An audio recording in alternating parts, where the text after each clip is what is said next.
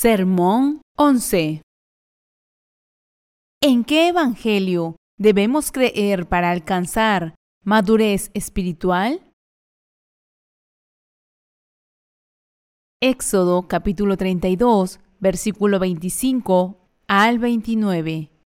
Y viendo Moisés que el pueblo estaba desenfrenado, porque Aarón lo había permitido, para vergüenza entre sus enemigos, se puso Moisés a la puerta del campamento y dijo, ¿Quién está por Jehová?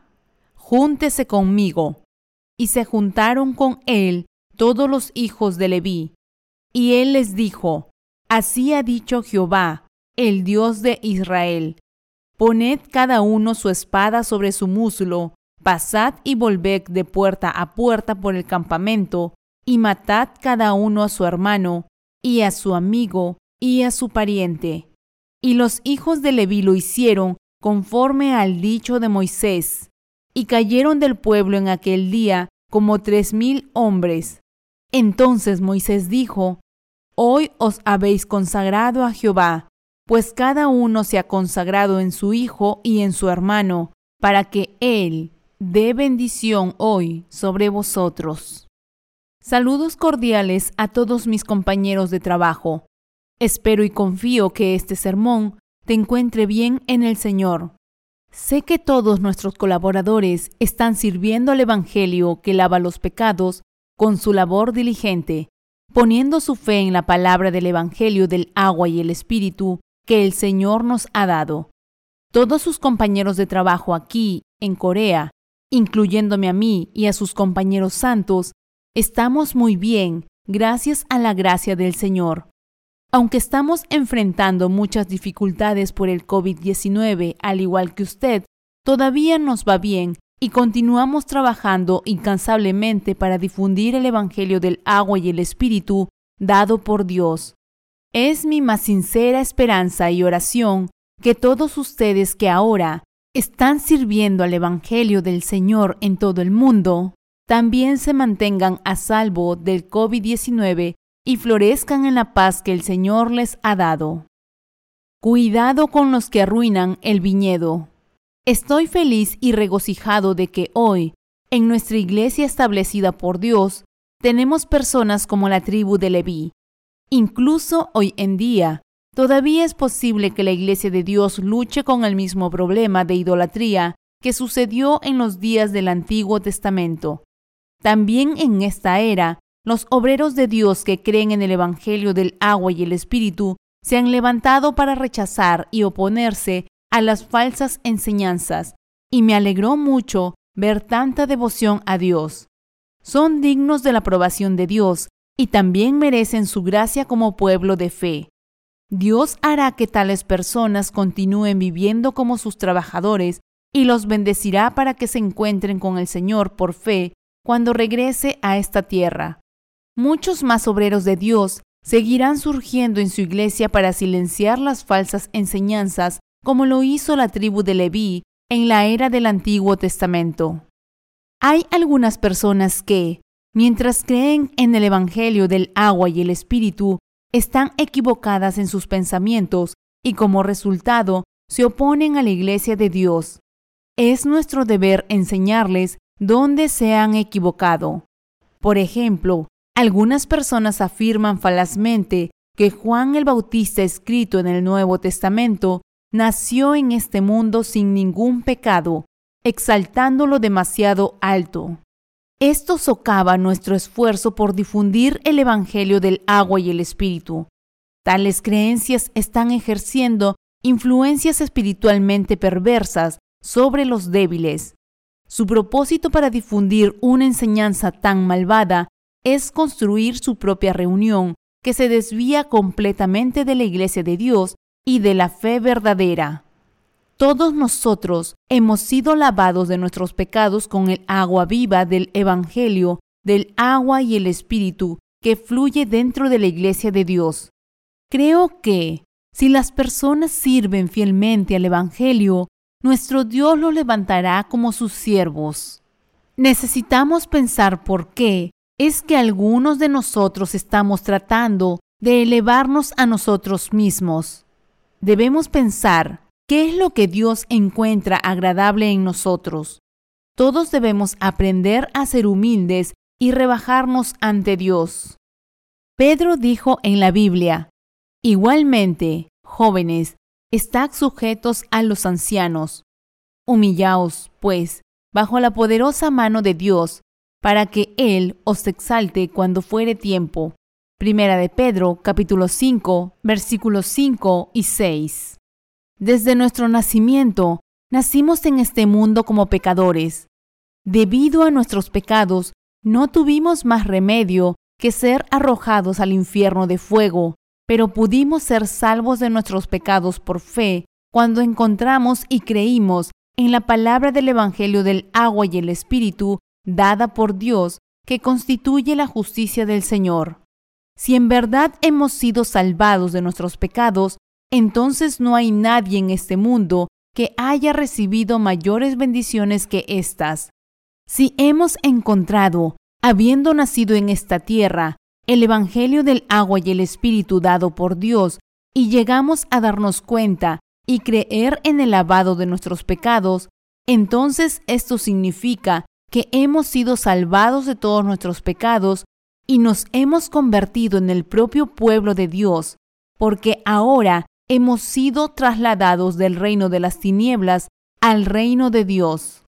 Aquí hay una pregunta que todos debemos considerar. ¿Hay alguien en este mundo que haya recibido mayores bendiciones de Dios que nosotros? No quiero que ninguno de ustedes se desvíe de la palabra escrita de Dios. Es mi punto de vista y creencia que usted está momentáneamente perdido en sus propios pensamientos confusos y perversos de la carne.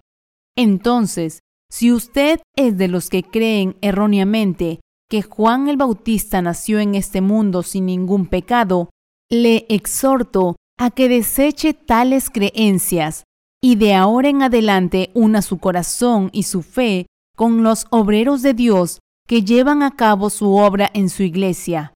Quiero que todos ustedes también disfruten de las muchas bendiciones de Dios. En el Nuevo Testamento, Juan el Bautista nació en esta tierra como hijo del sumo sacerdote Zacarías, ya que él nació de sus padres y sus padres nacieron como pecadores. Es claro que Juan el Bautista también nació en este mundo en un estado pecaminoso, al igual que sus padres. Así como la Biblia dice en Romanos 3, 10, no hay justo ni aún uno. Aparte de Jesucristo, no hay absolutamente nadie en este mundo que haya nacido en este mundo sin ningún pecado. Por la gran providencia de Dios, todos los seres humanos son concebidos en estado pecaminoso por sus padres y nacen en este mundo como pecadores. Por lo tanto, nosotros también nacimos como pecadores a los ojos de Dios desde nuestro mismo nacimiento. Cuando nos dirigimos al Nuevo Testamento, vemos claramente que la Madre de Jesús en la carne, María, se había revestido del amor de Dios.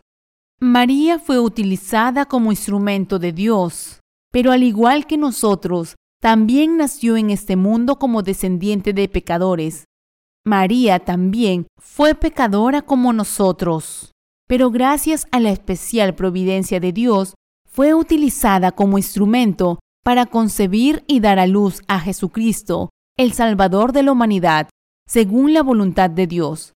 Dicho de otra manera, María fue utilizada como parte de la obra de salvación, es decir, para que Jesucristo viniera a este mundo encarnado en la carne de los hombres y lavara sus pecados con su bautismo y su sangre en la cruz. Al igual que nosotros, María también se había revestido de la gracia de Dios para ser utilizada como su instrumento. Y al igual que nosotros, María también no era más que alguien que recibiría la remisión de los pecados al creer en la verdadera salvación del Evangelio del agua y el Espíritu cumplida por el Señor. Tanto María como Juan el Bautista nacieron en este mundo como pecadores, al igual que nosotros, pero también se habían revestido del amor especial de Dios. Que María se revistiera de la gracia de Dios significa que nació para ser utilizada como instrumento para cumplir su especial providencia de salvación. Por eso, tanto María como nosotros hemos venido a revestirnos del amor especial del Dios misericordioso. María también estaba tan agradecida de ser usada por Dios que le agradeció diciendo, He aquí la sierva del Señor, hágase conmigo conforme a tu palabra. Lucas 1:38 Por lo tanto, todos nosotros debemos someternos a las enseñanzas de los líderes que nos preceden y seguirlas creyendo en la obra de Dios manifestada a través de ellos. Es entonces cuando podemos evitar estar en la fila de los mentirosos, recibir y disfrutar las bendiciones de Dios en su iglesia y dedicar el resto de nuestras vidas a Él como sus preciosos trabajadores. Y es entonces cuando podemos asegurarnos de no desviarnos del camino correcto de la fe en la palabra del Evangelio del agua y el Espíritu. Habiendo sido librados de nuestros pecados al creer en la palabra del Evangelio del agua y el Espíritu, debemos unirnos a la Iglesia de Dios, porque esto es fundamental para difundir el Evangelio. Cuando permaneces en la Iglesia de Dios, junto con los líderes espirituales levantados por Él, puedes escapar de tus pensamientos erróneos y malvados de la carne y ser usado como instrumento de Dios.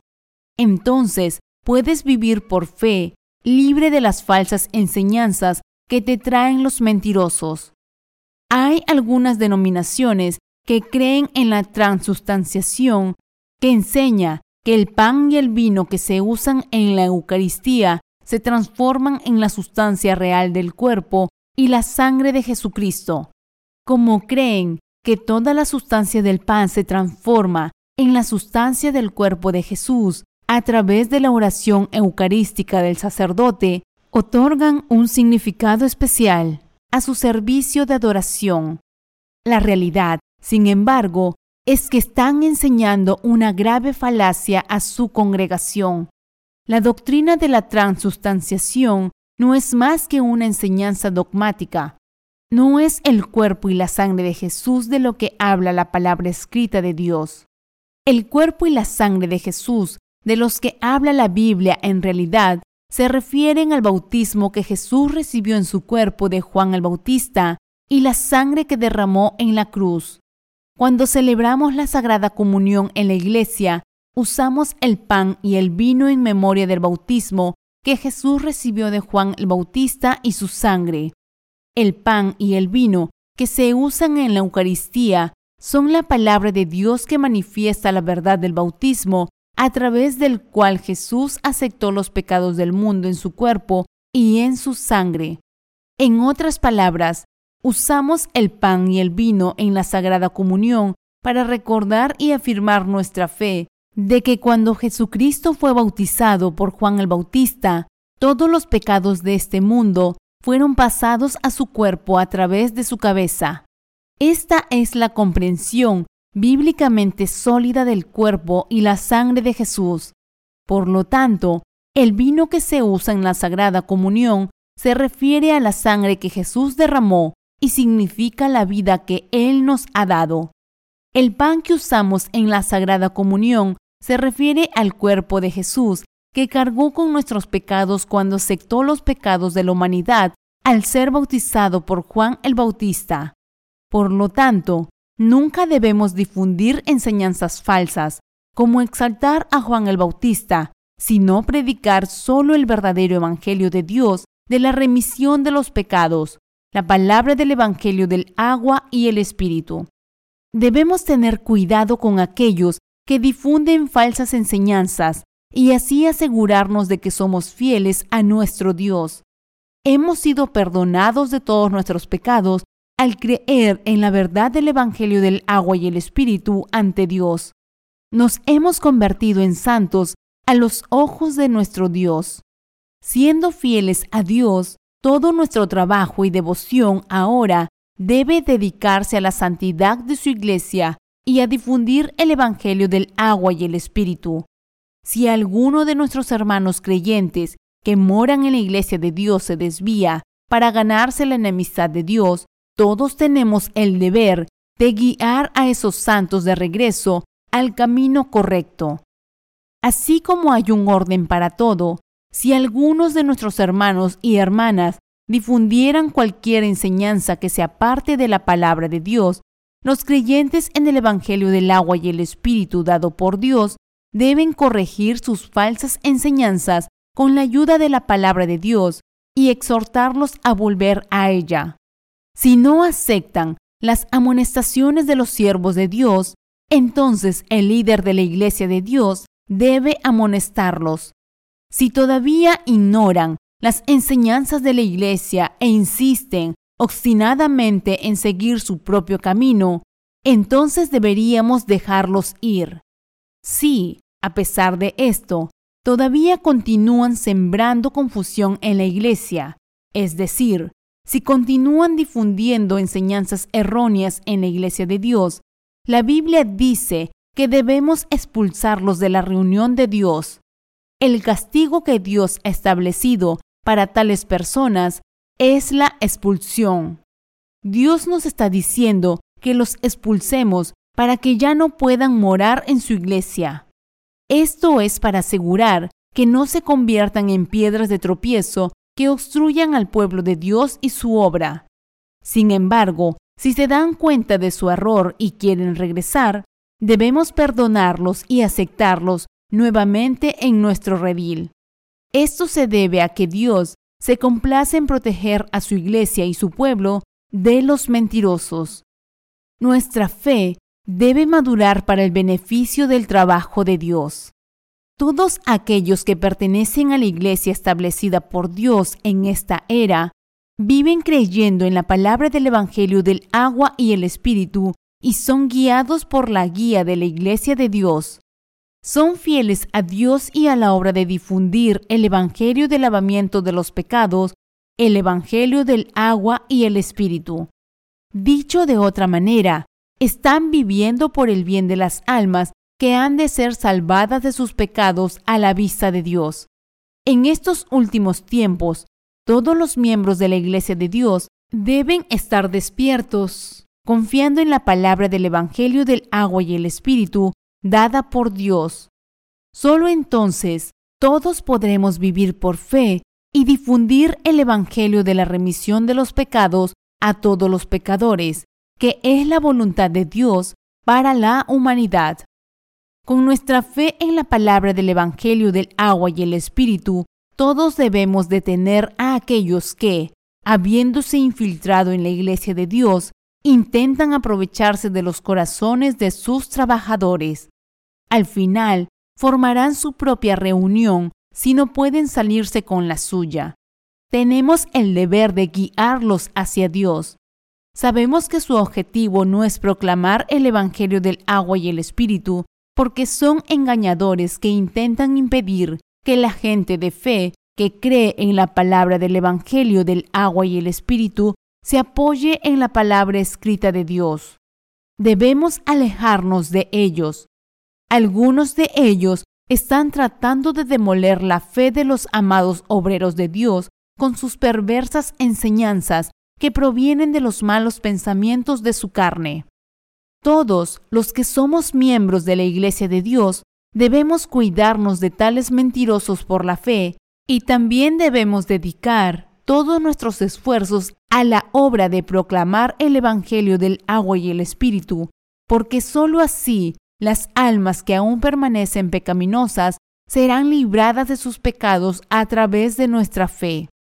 A diferencia de la era del Antiguo Testamento, en la era del Nuevo Testamento debemos sostenernos y apoyarnos unos a otros en la Iglesia de Dios con nuestra fe en la palabra del Evangelio del agua y el Espíritu.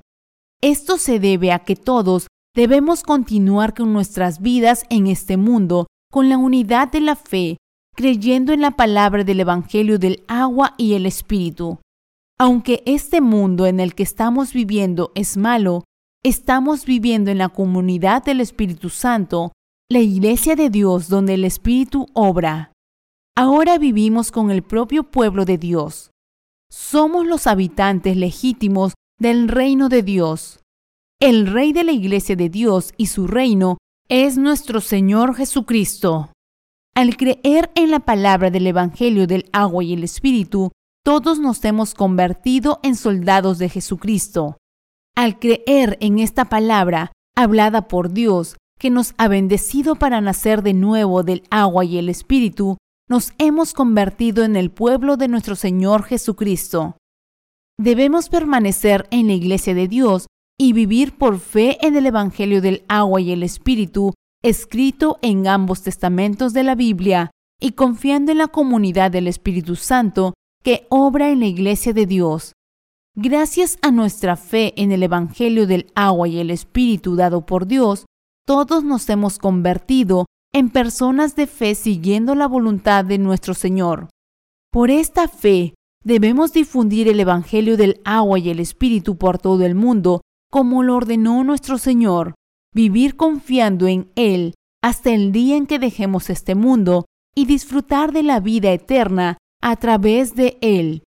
Para hacerlo, todos debemos llegar a ser uno en unidad a través de nuestra fe en la justicia de Dios y nunca debemos tardar en dedicarnos a Dios para revelar su gloria. El propósito de nuestras vidas en este mundo debe ser servir al Evangelio de Dios que ha cumplido la remisión de los pecados, el Evangelio del agua y el Espíritu. Debemos esforzarnos por estar en armonía unos con otros a través de nuestra fe en el Evangelio del agua y el Espíritu, y debemos vivir nuestra fe con acción de gracias para revelar la gloria de Dios en toda la tierra.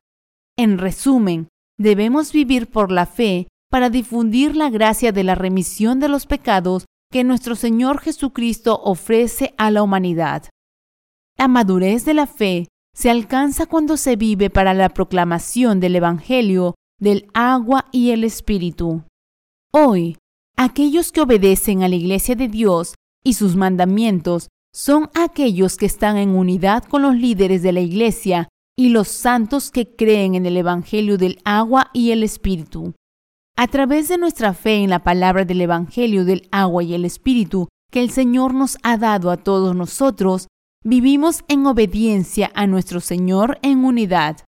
En este momento, nadie más que nosotros somos obreros de Dios como obreros de Dios que han recibido la remisión de los pecados al creer en la palabra del agua y el Espíritu del Evangelio de Dios, estamos glorificando a Dios con nuestras vidas en este horrible mundo de iniquidades.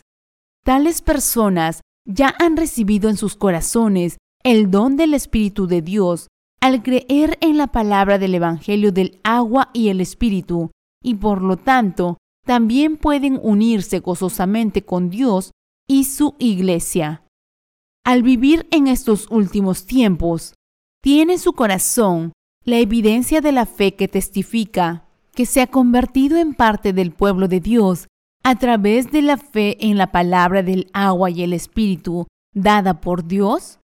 Hemos sido salvos de una vez por todas a través de nuestra fe en la palabra del Evangelio del agua y el Espíritu y la palabra escrita de Dios, y el Espíritu Santo testifica que ahora nos hemos convertido en el pueblo de Dios.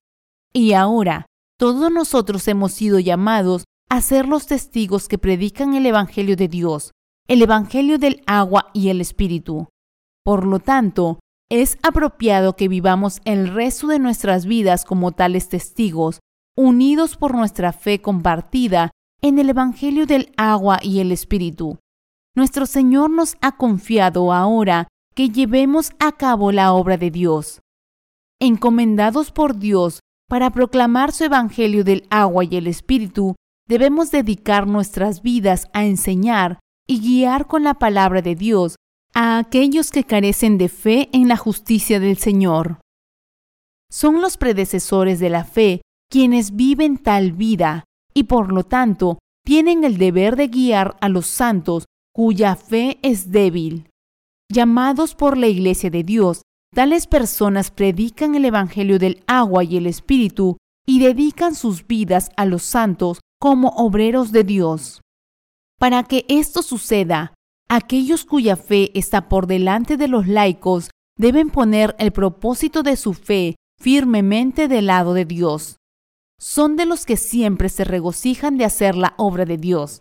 De hecho, aquellos que han sido criados para ser evangelistas según la voluntad de la Iglesia de Dios están viviendo una vida que siempre agrada a Dios. Sin embargo, aquellos que aún no han sido criados por la Iglesia de Dios como sus obreros deben compartir tranquilamente la comunión con sus predecesores en la fe y vivir en sumisión a la guía de la Iglesia de Dios. Sus predecesores en la fe están corriendo la carrera de la fe todos los días y sirviendo al Evangelio del agua y el Espíritu diligentemente para asegurar su crecimiento espiritual. Los que van por delante deben ayudar a aquellos cuya fe aún es joven para que puedan permanecer firmes en la palabra del Evangelio del agua y el Espíritu. No debemos jactarnos de ser siervos de Dios. A través de la fe, cada santo primero debe aprender cómo someterse a la palabra de Dios y vivir una vida fiel a Él. Con el tiempo, llegará el día en que Dios exaltará a aquellos cuya fe es joven. Dios dijo, igualmente, jóvenes, estad sujetos a los ancianos, y todos, sumisos unos a otros, revestidos de humildad, porque Dios resiste a los soberbios y da gracia a los humildes. Humillaos, pues, bajo la poderosa mano de Dios, para que Él os exalte cuando fuere tiempo. Primera de Pedro, capítulo 5, versículos 5 y 6. Todos debemos obedecer esta palabra. Como los descendientes de Leví, debemos vivir una vida consagrada por la fe. Necesitamos darnos cuenta de que lo que Dios dijo en la era del Antiguo Testamento a través de Moisés también se nos dice a nosotros que ahora servimos a Dios por nuestra fe en el Evangelio del agua y el Espíritu.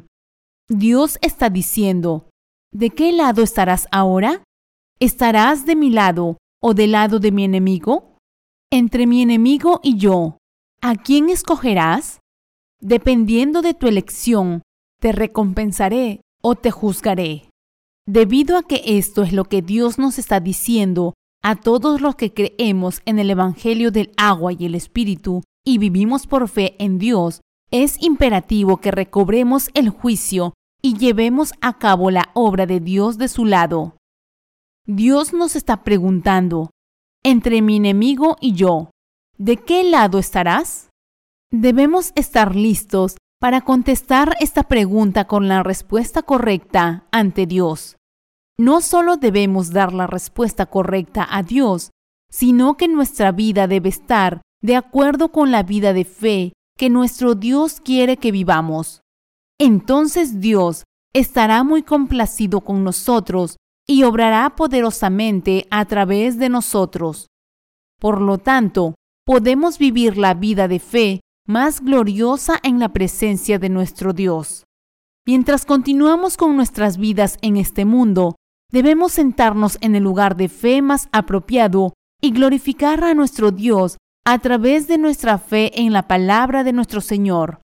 Si ahora servimos a nuestro Señor y al pueblo de Dios con su palabra, nuestro Dios nos felicitará por nuestra fidelidad y nos concederá todas las bendiciones del cielo. Esto sucederá con seguridad si podemos mostrar la vida de fe que es verdaderamente agradable al Señor a todos aquellos que, siguiendo nuestros pasos, deben servir a su Evangelio del agua y el Espíritu.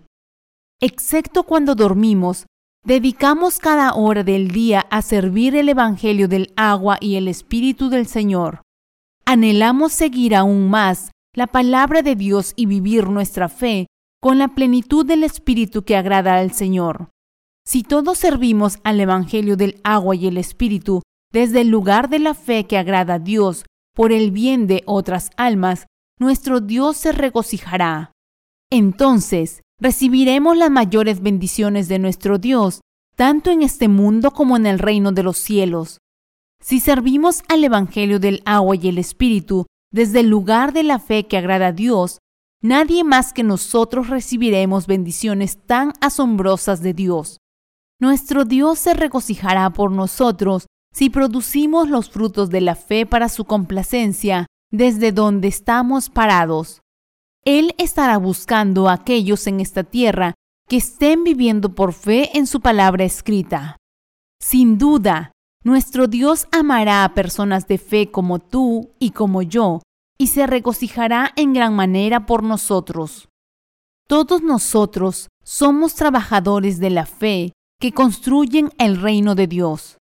Para construir el reino de Dios y liberar a los pecadores de todos sus pecados, ahora estamos trabajando duro por nuestra fe en el Evangelio del agua y el Espíritu. Debemos seguir juntos la voluntad de Dios y todos nosotros también debemos estar en unidad con los miembros de la Iglesia de Dios, compartiendo la comunión de fe. Si realmente queremos vivir una vida de fe que agrade a Dios, entonces verdaderamente no solo debemos tener fe en la palabra de Dios que su iglesia está predicando, sino que también debemos seguir la guía de los líderes de nuestra iglesia y someternos a ellos. ¿Qué pasaría si viviéramos sin unir nuestra fe con la fe de los líderes de la iglesia que nos guían? Entonces cometerías todo tipo de errores al tratar de seguir a tu Señor por fe. A menos que estés unido a los líderes de tu iglesia por la fe, tu vida de fe se enfrentará a muchas dificultades. Entonces, ¿Qué debemos hacer todos para tener la fe que agrada a Dios? En primer lugar, debemos creer en la palabra de Dios que los líderes de la Iglesia de Dios están predicando y mediante esta fe debemos unir nuestros corazones a la palabra. Para que siempre seamos victoriosos en la fe ante Dios, no solo debemos ser guiados por su palabra, sino también unir nuestros corazones con sus líderes. Solo entonces podremos vivir nuestra vida cotidiana como vencedores de la fe. Para vivir en este mundo obedeciendo la palabra de Dios y confiando en los líderes de la fe que nos preceden, debemos ser guiados por la Iglesia de Dios. Es entonces cuando podemos convertirnos en verdaderos obreros de la fe. Si corremos hacia la meta de la fe para difundir el Evangelio del agua y el Espíritu dado por Dios, alcanzaremos esa meta por fe sin falta. El Señor nos ha encargado a todos que caminemos por el camino de los testigos y debemos seguir a nuestros líderes creyendo únicamente en la palabra del Evangelio del agua y el Espíritu, la palabra de Dios. Sin embargo, tal vida de fe no está libre de problemas. Por razones que están más allá de mí, hay alguien que dice ser mi hijo y que descaradamente dice que cualquiera que no lo escuche será maldito. Algunos otros afirman que Juan el Bautista nació en este mundo sin ningún pecado. Quiero que se den cuenta aquí de que las afirmaciones de tales personas son piedras de tropiezo para la proclamación del Evangelio de Dios. Aquellos que creen que Juan el Bautista, quien bautizó a Jesús, nació en este mundo sin pecado, están diciendo tales cosas porque piensan en la palabra de Dios solo como un instrumento de su codicia y, en última instancia, han caído en un grave error de desviarse de la palabra de Dios. Imagina a alguien preguntando, ¿nació Juan el Bautista en este mundo sin ningún pecado? Tal pregunta en sí misma es una desviación de la palabra de Dios. Preguntas como estas las hacen aquellos que quieren exaltar a un ser humano en lugar de Jesús y adorarlo como su ídolo. Están pensando de la misma manera que piensan muchos idólatras en este mundo. Citando el Salmo 14.1, el apóstol Pablo dice en Romanos 3, versículo 10 al 12, como está escrito, no hay justo ni aun uno. No hay quien entienda, no hay quien busque a Dios. Todos se desviaron, a una se hicieron inútiles. No hay quien haga lo bueno, no hay ni siquiera uno. Como dice claramente la Biblia aquí, no puede haber ni una sola persona que haya nacido en este mundo sin ningún pecado. refiriéndose a Juan el Bautista, Jesús dijo, De cierto os digo, entre los que nacen de mujer no se ha levantado otro mayor que Juan el Bautista, pero el más pequeño en el reino de los cielos, mayor es que él. Mateo 11:11. 11. El hecho de que Jesús haya llamado a Juan el Bautista el más grande de los nacidos de mujer, significa que Juan el Bautista era un ser humano como todos los demás, y por lo tanto también nació en este mundo como pecador. Si Juan el Bautista hubiera nacido en este mundo sin pecado, entonces se habría exaltado a sí mismo, afirmando ser el Salvador de la humanidad. Solo Jesús nació en este mundo por obra del Espíritu Santo, según la voluntad del Dios Trino, y tal como lo habían profetizado los profetas en el Antiguo Testamento, y por lo tanto, solo Él pudo convertirse en el verdadero Salvador para salvar a todos los pecadores de todos los pecados del mundo de una vez por todas. Esto se debe a que solo Jesús era Dios mismo mucho antes de nacer en este mundo. Él es el mismo Dios Santo. En cambio, los seres humanos nacidos en este mundo son siempre pecadores, porque han heredado el pecado de sus antepasados. ¿Cuándo recibió Juan el Bautista la remisión de los pecados? Uno puede preguntarse aquí, ¿cuándo recibió entonces Juan el Bautista la remisión de los pecados? Esta pregunta es respondida por Juan el Bautista en Juan capítulo 1, del 32 al 34. También dio Juan testimonio, diciendo, Vi al Espíritu que descendía del cielo como paloma, y permaneció sobre él, y yo no le conocía, pero el que me envió a bautizar con agua, aquel me dijo, sobre quien veas descender el Espíritu y que permanece sobre él, ese es el que bautiza con el Espíritu Santo. Y yo le vi, y he dado testimonio de que éste es el Hijo de Dios. Aquí, Juan el Bautista está diciendo que cuando bautizó a Jesucristo, el Espíritu de Dios le dijo, sobre quien veas descender el Espíritu y que permanece sobre él, ese es el que bautiza con el Espíritu Santo. Entonces, es en este momento que Juan el Bautista llegó a creer en Jesucristo como el Hijo de Dios y el Salvador de la humanidad. Cuando Juan el Bautista bautizó a Jesucristo, él también sabía que Jesús era el Hijo de Dios y el Salvador de la humanidad, y por eso pudo dar su testimonio después de bautizarlo diciendo, He aquí el Cordero de Dios que quita el pecado del mundo. Juan 1:29. Debido a que Juan el Bautista creía que Jesús era el Hijo de Dios, también podía creer que Él era el Salvador de este mundo. Debido a que Juan el Bautista había sido criado para ser el representante de la humanidad, pudo bautizar a Jesús para cumplir con su deber. Por lo tanto, Juan el Bautista dijo que cuando bautizó a Jesús, pudo darse cuenta por la instrucción del Espíritu Santo de que Jesús era el Hijo de Dios, es decir, que era el Salvador de la humanidad. Entonces, es en ese momento que Juan el Bautista también pudo recibir la remisión de los pecados a través de su fe en Jesucristo como el Salvador. Cuando Juan el Bautista bautizó a Jesús, cumplió con su deber como representante de la humanidad, y debido a que también creía que el Jesús bautizado era su Salvador, podía ser salvo de todos sus pecados.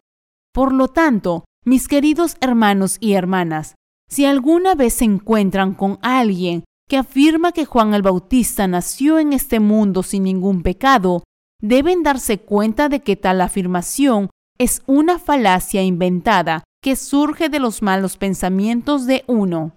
Debes comprender que tales malos pensamientos no son más que mentiras absurdas destinadas a satisfacer la propia codicia de la carne. Te digo esto para librarte de caer en tus propios pensamientos solo para pecar y propagar la maldad.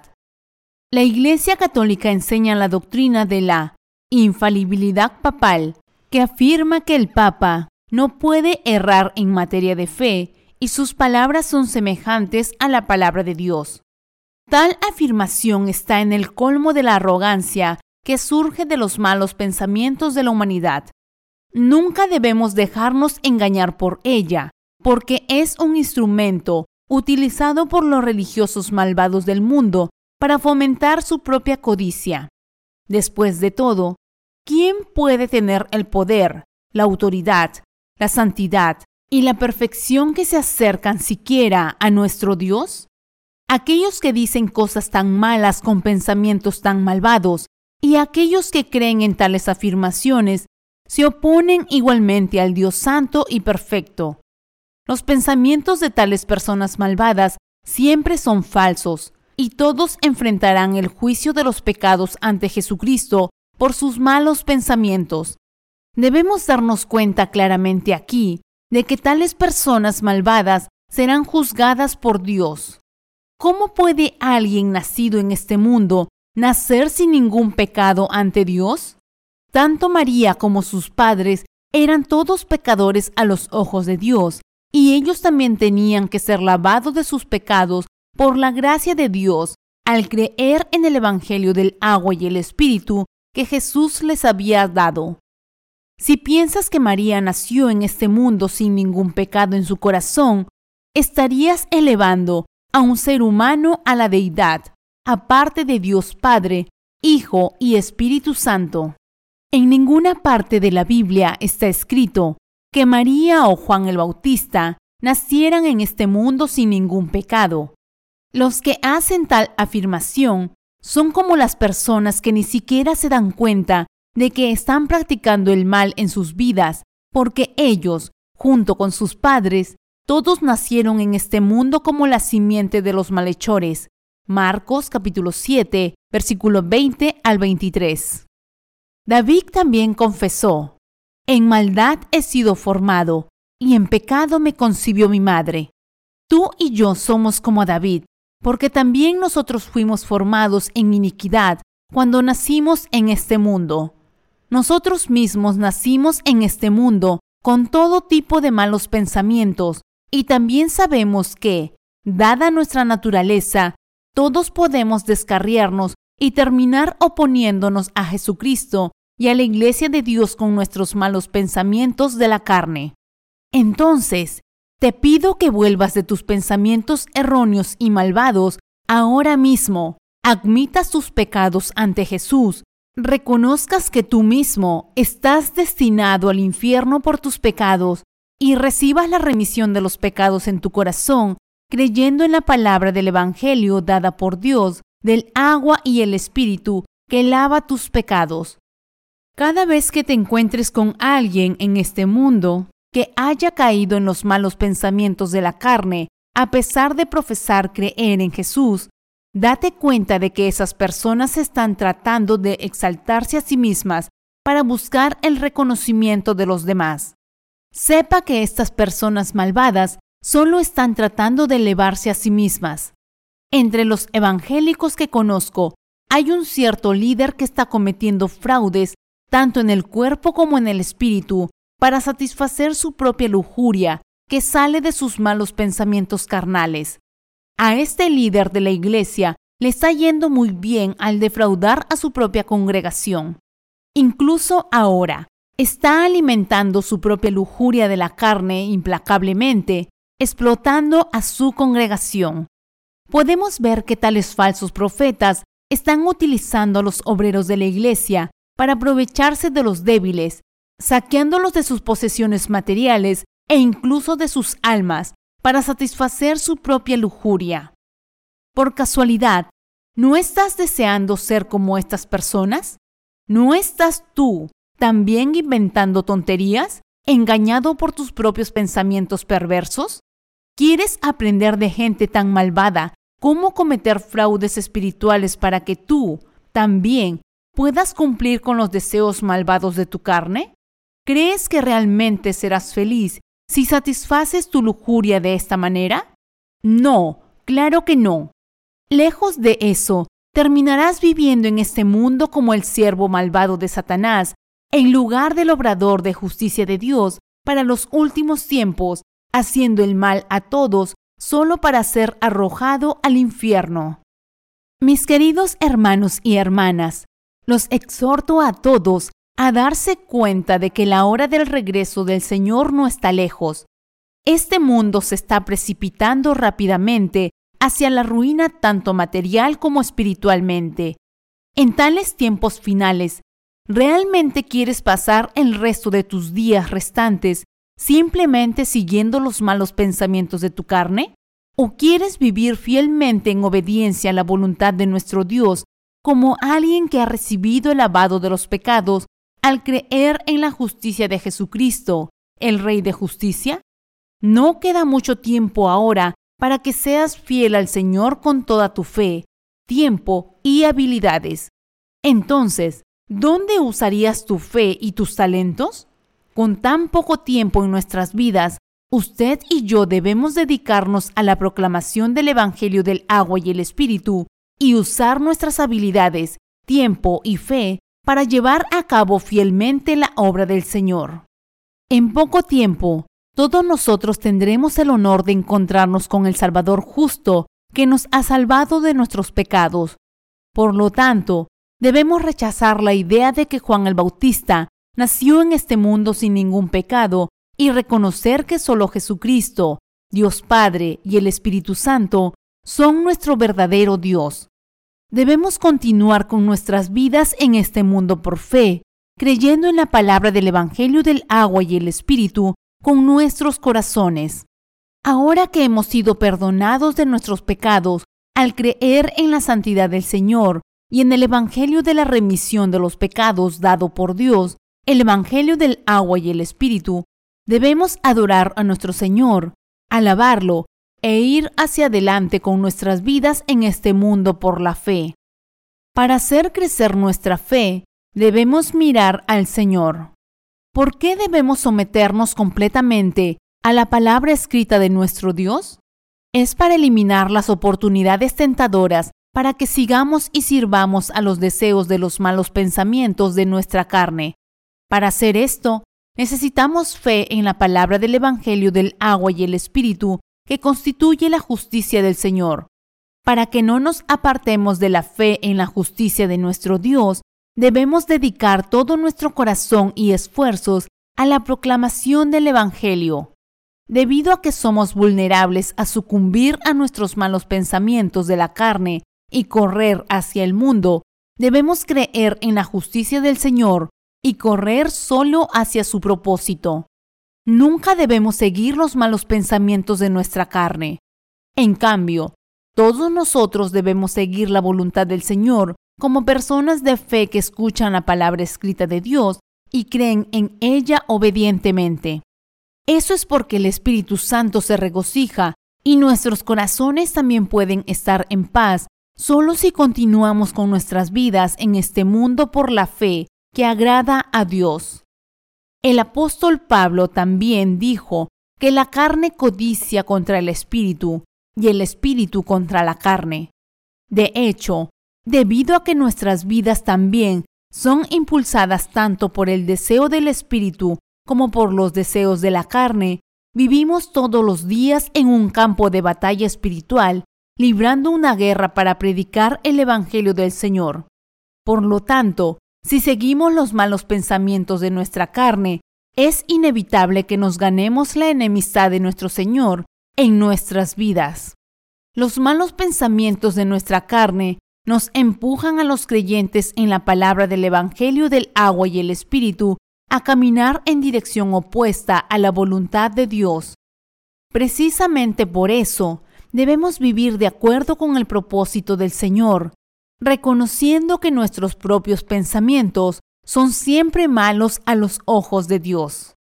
Entonces, ¿qué hay de ti? ¿Sabes y admites que tus pensamientos carnales en tu vida diaria son tan malos? No hay muchas personas que vivan con esta comprensión de que sus propios pensamientos son siempre malos. Esto se debe a que incluso aquellos que creen en la verdad del Evangelio del agua y el Espíritu no son plenamente conscientes del hecho de que sus pensamientos de la carne siempre son malos.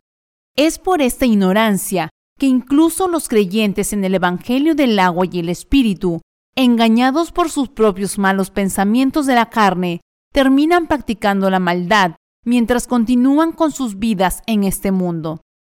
Podemos ver que esto sucede con algunos miembros de la Iglesia que hacen afirmaciones infundadas. Cuando miramos en los corazones de aquellos que causan división y conflicto entre nosotros, podemos ver que sus vidas en este mundo están simplemente siguiendo sus propios pensamientos malvados de la carne, en lugar de estar dedicados a la proclamación del Evangelio del agua y el Espíritu. ¿Pueden esas personas que siguen y defienden sus propios pensamientos malvados hacer alguna contribución a la proclamación del Evangelio del agua y el Espíritu? No, claro que no. Seguir los malos pensamientos de la carne no trae absolutamente ningún beneficio a la obra justa de Dios que salva a los pecadores de sus pecados. Las enseñanzas presentadas por estas personas no son más que sus propios malos pensamientos de la carne destinados a elevarse solo a ellos mismos. Sus palabras nos sirven para seguir al Dios verdadero. Imaginemos por un momento que estos hermanos establecen su propia organización misionera. ¿quién se uniría a esta organización y quién sería leal a sus enseñanzas? Por supuesto que no lo haremos. Vivamos o muramos, debemos ser fieles únicamente a Jesucristo, quien nos ha librado de los pecados de este mundo y a la proclamación del Evangelio del agua y el Espíritu. Así como nuestro Señor nos ha llevado al reino del Hijo de Dios, debemos ser fieles solo a Él y debemos ganar la carrera de la fe confiando en la palabra de nuestro Señor. Por lo tanto, nuestros hermanos equivocados deben volverse de sus malos pensamientos de la carne y creer en la palabra del Evangelio del agua y el Espíritu. Ahora estamos avanzando hacia la voluntad de Dios, dedicando todo nuestro corazón y fuerzas a la proclamación del Evangelio del agua y el Espíritu. Cuando corremos hacia la meta de predicar el Evangelio del agua y el Espíritu con cada gramo de nuestras fuerzas de esta manera, no sucumbimos a nuestros propios pensamientos malvados. Entonces también podemos luchar y triunfar sobre nuestros malos pensamientos. Es aferrándonos a la palabra de Dios que podemos ganar esta batalla contra nuestros malos pensamientos que buscan convertirnos en enemigos de Dios. Es a causa de nuestra fe en la palabra escrita de Dios que podemos emerger triunfantes como vencedores espirituales. A través de esta fe en la palabra del Evangelio del agua y el Espíritu de nuestro Señor, todos podemos vivir la vida de fe que lucha contra nuestros propios pensamientos malvados de la carne. Para que vivamos el tipo de vida que siempre es victoriosa al creer en la palabra de Dios, Debemos descubrir la voluntad de nuestro Señor en la palabra de Dios y también debemos confiar en esta voluntad. Todos nosotros corremos ahora hacia la meta de la fe que el Señor nos ha dado, hacia el reino de los cielos. Así como nuestro Señor nos lo ha mandado, debemos desechar nuestros malos pensamientos de la carne y debemos correr hacia nuestro Señor y serle fieles con el único propósito de predicar el Evangelio del agua y el Espíritu. Somos los soldados de la fe que creemos en la justicia de Jesucristo nuestro Salvador. En consecuencia, debemos admitir nuestra propia maldad. Para todos los que tenemos tal fe, nuestro Señor nos vestirá con la gloria de Dios y nos usará como sus instrumentos. Jesucristo se está preparando para dar las bendiciones de Dios a todos los que admitimos por completo la maldad de nuestros pensamientos carnales por fe y seguimos al Señor creyendo solo en el Evangelio del agua y el Espíritu dado por Dios. Dios se regocija al vernos desechar nuestros malos pensamientos de nuestras vidas por fe. A medida que nos negamos a nosotros mismos y vivimos creyendo en su palabra, Dios nos abrazará y nos mantendrá como vencedores de la fe incluso en estos tiempos malos. Por lo tanto, debemos admitir los malos pensamientos de la carne y vivir la vida espiritual que Dios quiere que vivamos, creyendo únicamente en la palabra del Evangelio del agua y el Espíritu. Puesto que nuestros malos pensamientos están muy lejos de la vida que agrada a Dios, debemos luchar contra ellos por la fe.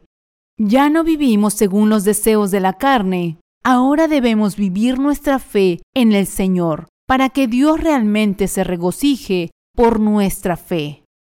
Debemos crucificar nuestros malos pensamientos y nuestros deseos mundanos por igual junto con Jesucristo. Nuestras pasiones y lujuria fueron crucificadas junto con el Señor porque creemos en la obra justa que Jesucristo llevó a cabo para borrar nuestros pecados, es decir, creemos que Jesús fue crucificado mientras cargaba con todos los pecados de este mundo, que Él cargó de una vez y para siempre al ser bautizado por Juan el Bautista. Todos nosotros fuimos crucificados con Jesucristo en unión por la fe.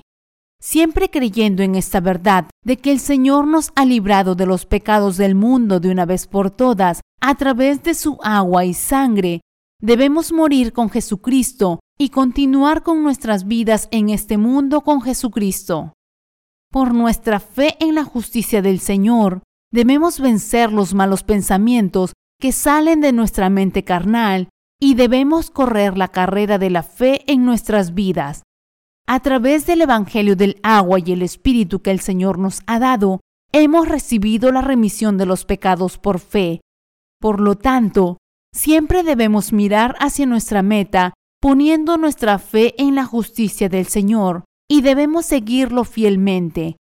Cuando seguimos a Jesucristo por la fe, nuestro Salvador que nos ha librado de los pecados de este mundo, de una vez por todas a través del agua y la sangre, sabemos que nuestro Señor nos protegerá y se regocijará por nosotros.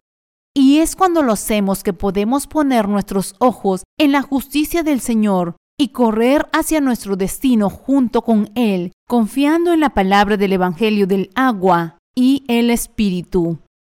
A menudo somos gobernados por los malos pensamientos de nuestros seres carnales en nuestra vida diaria. A pesar de esto, aún podemos seguir a nuestro Señor creyendo en el verdadero Evangelio del agua y el Espíritu que ha borrado nuestros pecados de una vez por todas. Tenemos el deber de correr incansablemente la carrera de la fe, temiendo al Señor y mirando hacia su exaltación y plenitud. Por supuesto, este tipo de fe no surge de la noche a la mañana, ni se logra tal crecimiento de fe en un día. Para que esto suceda, debemos aprender cómo tener fe verdadera en la palabra del Evangelio del agua y el Espíritu de nuestros predecesores en la fe. Tal fe brota cuando confiamos en la palabra de Dios, la palabra del Evangelio del agua y el Espíritu. Y es cuando corremos cada día hacia la voluntad del Señor que brota la fe para que podamos soportar la persecución. Podemos ser guiados por nuestro Señor cuando tenemos fe en la palabra del Evangelio del agua y el Espíritu que Él nos ha dado. Por eso no debemos seguir los malos pensamientos de nuestra carne.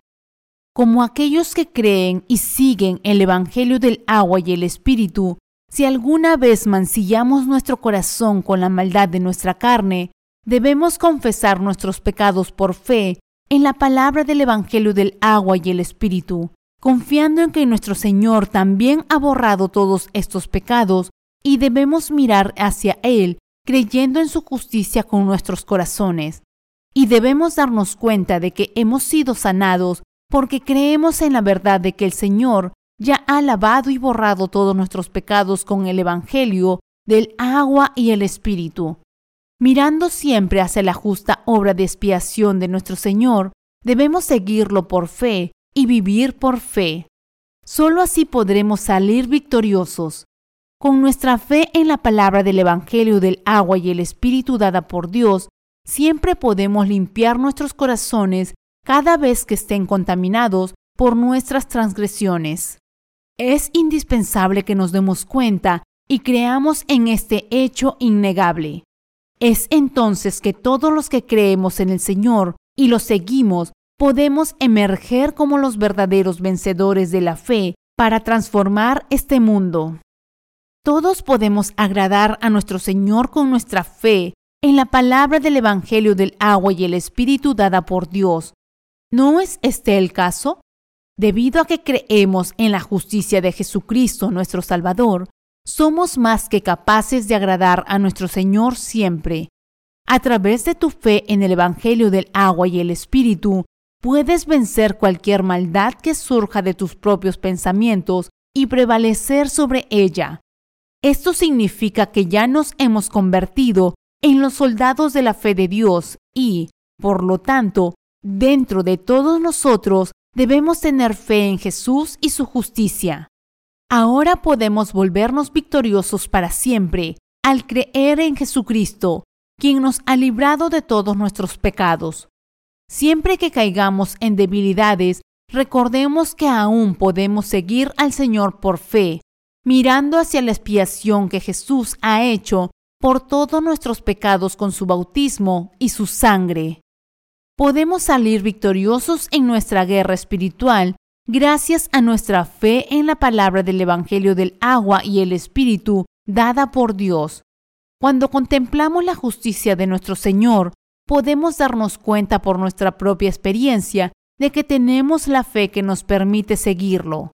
Es solo por nuestra fe en la palabra escrita de Dios que podemos vivir como discípulos de nuestro Señor Jesucristo y seguirlo con nuestros corazones. ¿De dónde viene el poder de la fe para permitirnos seguir al Señor? Este poder proviene de la fe en la palabra del Evangelio del agua y el Espíritu que nuestro Señor nos ha otorgado, y es a través de esta fe que podemos renovar nuestras fuerzas y salir victoriosos. Esto es porque creemos que el Señor ya ha limpiado nuestros corazones con la palabra del Evangelio del agua y el Espíritu. Hemos recibido de nuestro Señor la fuerza para vivir siempre victoriosamente por nuestra fe en el Evangelio del agua y el Espíritu dado por Dios, Sabemos que una vida de fe tan bendita nos permite vivir siempre para la proclamación del Evangelio del Señor y también nos hace posible llevar a cabo la obra de Dios por fe y cumplir su palabra para vivir una vida victoriosa. Vivimos como vencedores de la fe porque hemos sido librados de todos nuestros pecados al creer en la justicia de Dios a través de su palabra escrita. Nos hemos convertido en hijos de Dios por nuestra fe, no solo en la palabra de la cruz, sino en la palabra del Evangelio del agua y el Espíritu, y también nos hemos convertido en el verdadero pueblo de fe de Dios que puede llevar a cabo la voluntad de nuestro Señor. Al creer en el plan de nuestro Dios Santo y misericordioso y su justicia, hemos recibido la remisión de los pecados y ahora podemos vivir para siempre. Incluso en este mismo momento, creemos en la palabra escrita de Dios y a causa de esta fe, podemos servir a nuestro Señor y vivir con Él para siempre. Ahora estamos viviendo estos últimos tiempos que Dios ha establecido para nosotros al confiar en su palabra. Por lo tanto, debemos asegurarnos de no terminar pasando estos últimos días como enemigos de Dios. Para hacerlo, Debemos aferrarnos a la palabra justa del Señor sin vacilaciones y participar de la gloria de Dios. Jesucristo ahora nos ha dado las bendiciones de la salvación a través de la palabra del Evangelio del agua y el Espíritu. Al darnos la verdadera palabra del Evangelio del agua y el Espíritu, que nos permite lavar todos nuestros pecados por fe, el Señor nos ha bendecido a los creyentes en este Evangelio para vivir una vida cada vez más gloriosa ante los ojos de Dios. Ahora, por el resto de nuestras vidas restantes, daremos gloria a Dios a través de la fe en la justicia de nuestro Señor hasta que vayamos a la presencia de Dios. Viviremos nuestra fe hasta que veamos la gloria de Dios. Todos anhelamos ver a nuestro Señor. Para que esto suceda, debemos participar de la gloria de Dios creyendo en el plan de nuestro Señor para glorificarnos. Debido a que Dios nos ha dado fe en la palabra del Evangelio del agua y el Espíritu, todos nosotros podemos recibir sus abundantes bendiciones que se nos otorgan de acuerdo con esta fe en la justicia de Jesucristo. Necesitamos absolutamente la ayuda de nuestro Dios todos los días, porque debemos servir al Evangelio del agua y el Espíritu mientras vivamos en este mundo, independientemente de sus altibajos. Creyendo en la bendita palabra de la remisión de los pecados que Dios nos ha dado, queremos caminar con nuestro Señor mientras continuamos con nuestra vida en este mundo. Nuestro Dios también quiere que vivamos en su paz y disfrutemos de sus maravillosas bendiciones. El Señor quiere que vivamos confiando en su amor. Cuán regocijado estaría nuestro Dios si ahora estuviéramos viviendo la vida de fe que le agrada al creer en la palabra del Evangelio del agua y el Espíritu. Es absolutamente indispensable que vivamos confiando siempre en la justicia de nuestro Dios hasta llegar al destino final de la fe, y la fe que agrada a Dios debe ser la que defina nuestra vida. Para traer gozo a nuestro Señor, debemos aferrarnos firmemente a la palabra del Evangelio del agua y el Espíritu, el Evangelio de la remisión de los pecados. Para lograr esto, debemos tener la fe que agrada a nuestro Dios en cada momento de nuestra vida en este mundo. Nuestro Dios quiere bendecir tu fe y la mía ahora. Él nos ha bendecido a ti y a mí con la palabra del Evangelio del agua y el Espíritu, y debemos darle gloria al poner nuestra fe en esta palabra. Aquellos que han recibido la remisión de los pecados en sus corazones, al creer en el Evangelio del agua y el Espíritu, no están viviendo como obstruccionistas que obstaculizan la obra de Dios, y, por lo tanto, Dios siempre los está bendiciendo con la bendita palabra del Evangelio. Al ejercer nuestra fe en la justicia de Jesús, todos hemos llegado a vivir en este mundo con un corazón brillante y una fe brillante. Nos hemos convertido en la luz de este mundo. Como alguien que cree en la palabra del Evangelio del agua y el Espíritu con el corazón, debes darte cuenta de que ahora estás viviendo en este mundo con las bendiciones especiales de Dios.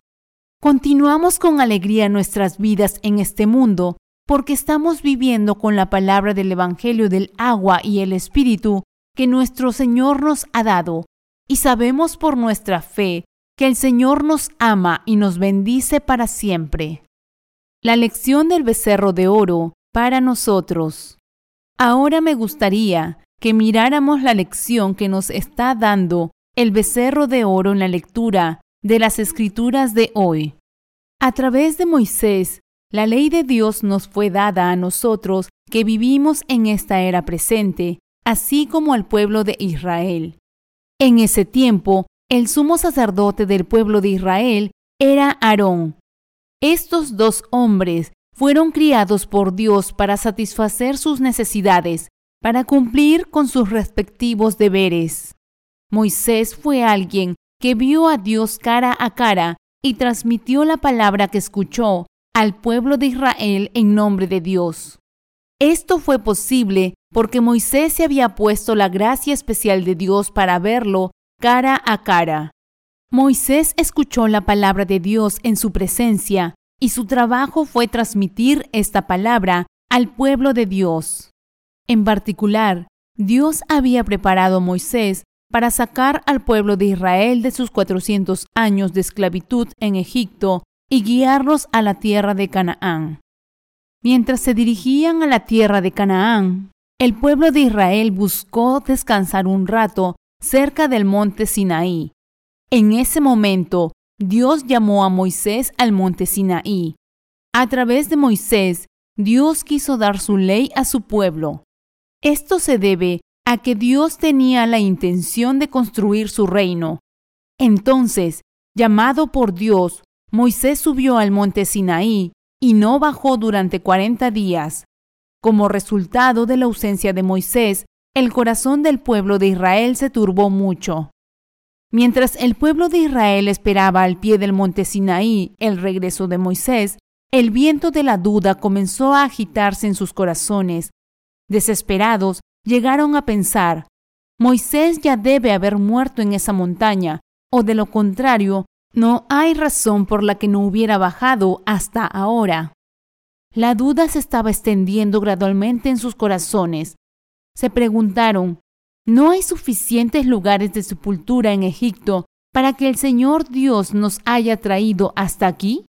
A medida que tales pensamientos perversos cobraban fuerza entre la gente y la duda se acumulaba en sus corazones, finalmente hubo señales de que estaba a punto de estallar un motín. Ante tal situación, Aarón, el líder del pueblo de Israel en ese momento, ideó un esquema para tratar de abordar la crisis. Esto implicó hacer un becerro de oro. Aarón se enfrentaba a una situación terrible como la calma que precede a la tormenta, y en su intento de abordar la crisis, le dijo al pueblo de Israel, Traedme vuestro oro. Entonces el pueblo de Israel le dio el oro que habían traído consigo cuando salieron de Egipto, y Aarón lo arrojó al fuego. Luego moldeó el oro fundido en un becerro de oro y se lo presentó al pueblo de Israel. Al ver el becerro de oro moldeado, los israelitas se inclinaron ante él y comenzaron a adorarlo como su Dios. Empezaron a bailar alrededor del becerro de oro con alegría, convencidos de que este becerro de oro era el Dios que los había sacado de Egipto. El pueblo de Israel celebró una fiesta en su honor. Organizaron una fiesta salvaje, bailando y saltando alrededor del becerro de oro. Su fiesta debe haber sido la fiesta más grande jamás celebrada en el desierto junto al monte Sinaí desde la creación. Parece que así es como la gente mundana suele hacer ídolos para sí mismos e inventa fiestas para adorarlos. Por lo general, hacen imágenes talladas que les gustan, se inclinan ante ellas y celebran fiestas dedicadas a ellos en lugar de a Dios. Esto es idolatría, que la gente de todo el mundo comete llamando y adorando algo que no sea Dios como su Dios. Al enfrentarse a una situación difícil, el corazón de Aarón se dejaba llevar por el viento dominante y se entregaba a la atmósfera general junto con el pueblo de Israel. Parece que incluso Aarón no pudo alejar al pueblo de Israel de tales pensamientos defectuosos y actos tontos, Ansiosos por adorar al becerro de oro que sus ojos podían ver, los israelitas danzaron salvajemente en un festín y, al hacerlo, se estaban alejando cada vez más de Dios. ¿Era realmente el becerro de oro el Dios de Israel que había sacado a su pueblo de la tierra de Egipto al monte Sinaí? No, claro que no. Claramente, el Dios que había sacado a todo el pueblo de Israel de Egipto al monte Sinaí y que había partido el mar rojo para que lo cruzaran, era el Señor Dios. Fue el Señor Dios Todopoderoso y misericordioso quien guió al pueblo de Israel desde Egipto hasta el monte Sinaí. El Señor Dios quería ser su Dios. Este era el propósito que Dios tenía para ellos, que Él había planeado en Jesucristo incluso antes de crear los cielos y la tierra. Por eso Dios creó a los seres humanos y por eso les confió este mundo. Habiendo planeado todo de acuerdo a su propósito, Dios estaba presidiendo todo para cumplir este propósito.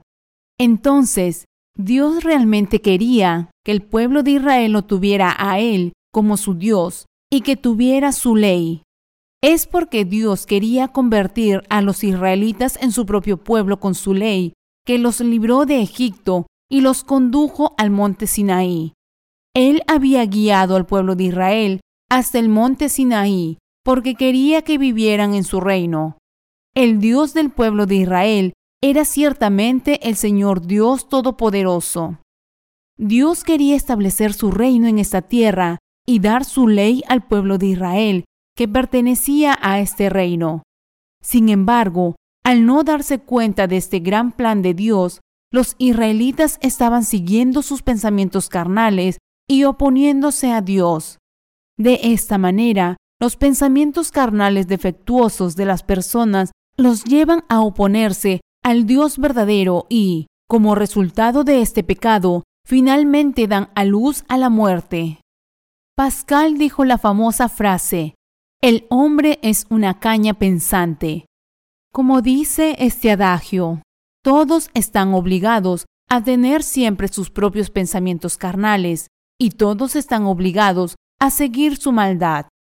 El pensamiento es congruente con la palabra escrita de Dios o simplemente un mal pensamiento de la carne que busca satisfacer nada más que nuestra propia codicia privada.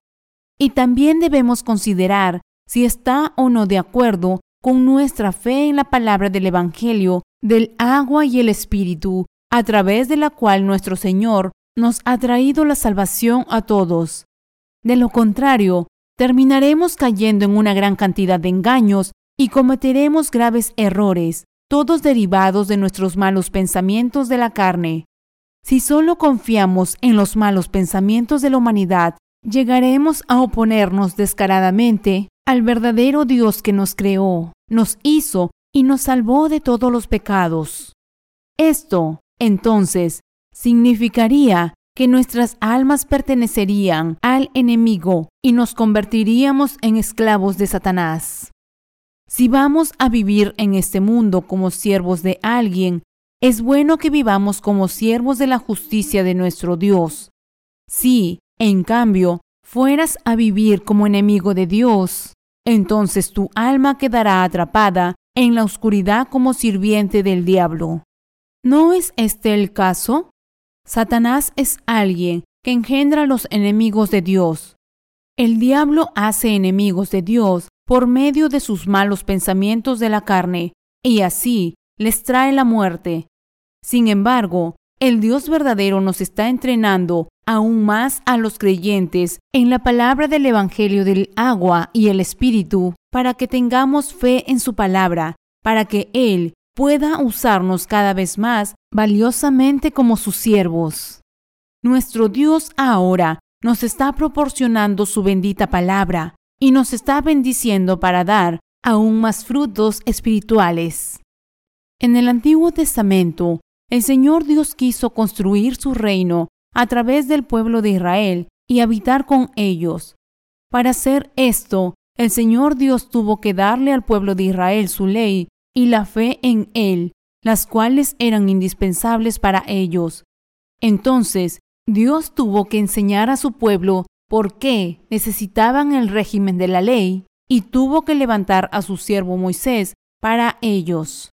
Para establecer el gran y hermoso reino de Dios para el pueblo de Israel, Él estableció su ley y levantó a su siervo para ellos. Y bendijo Dios a su pueblo con fecundidad y abundancia, para que se multiplicaran mucho.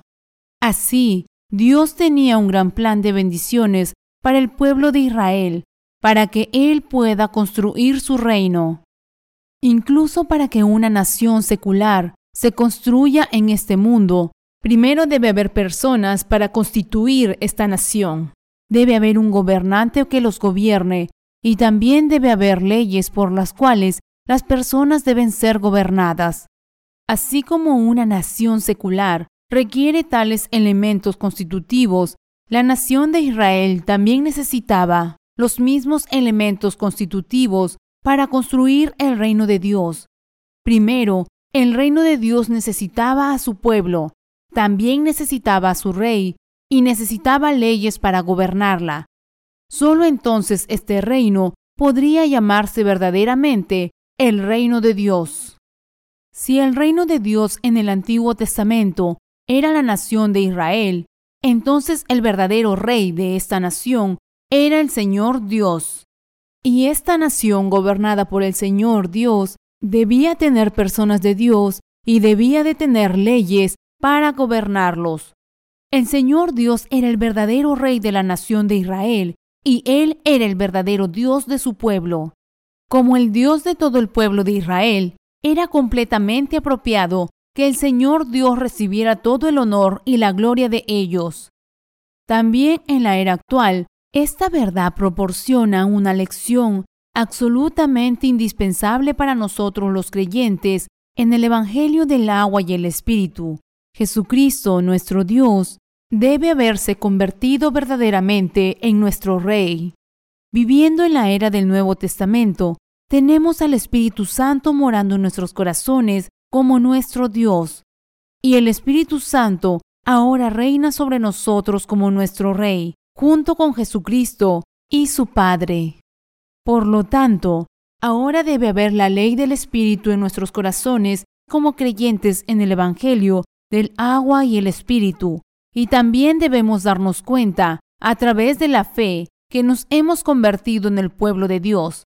Para ti y para mí que creemos en la palabra del Evangelio del agua y el Espíritu, este reino de Dios está ahora en tu corazón y en el mío. El pueblo de Israel vino a adorar al becerro de oro que ellos mismos habían hecho como su Dios en lugar del Señor Dios que los había sacado de Egipto. Era insostenible que el pueblo de Israel, después de cometer tal ofensa contra Dios, siguiera viviendo con su bendición y protección.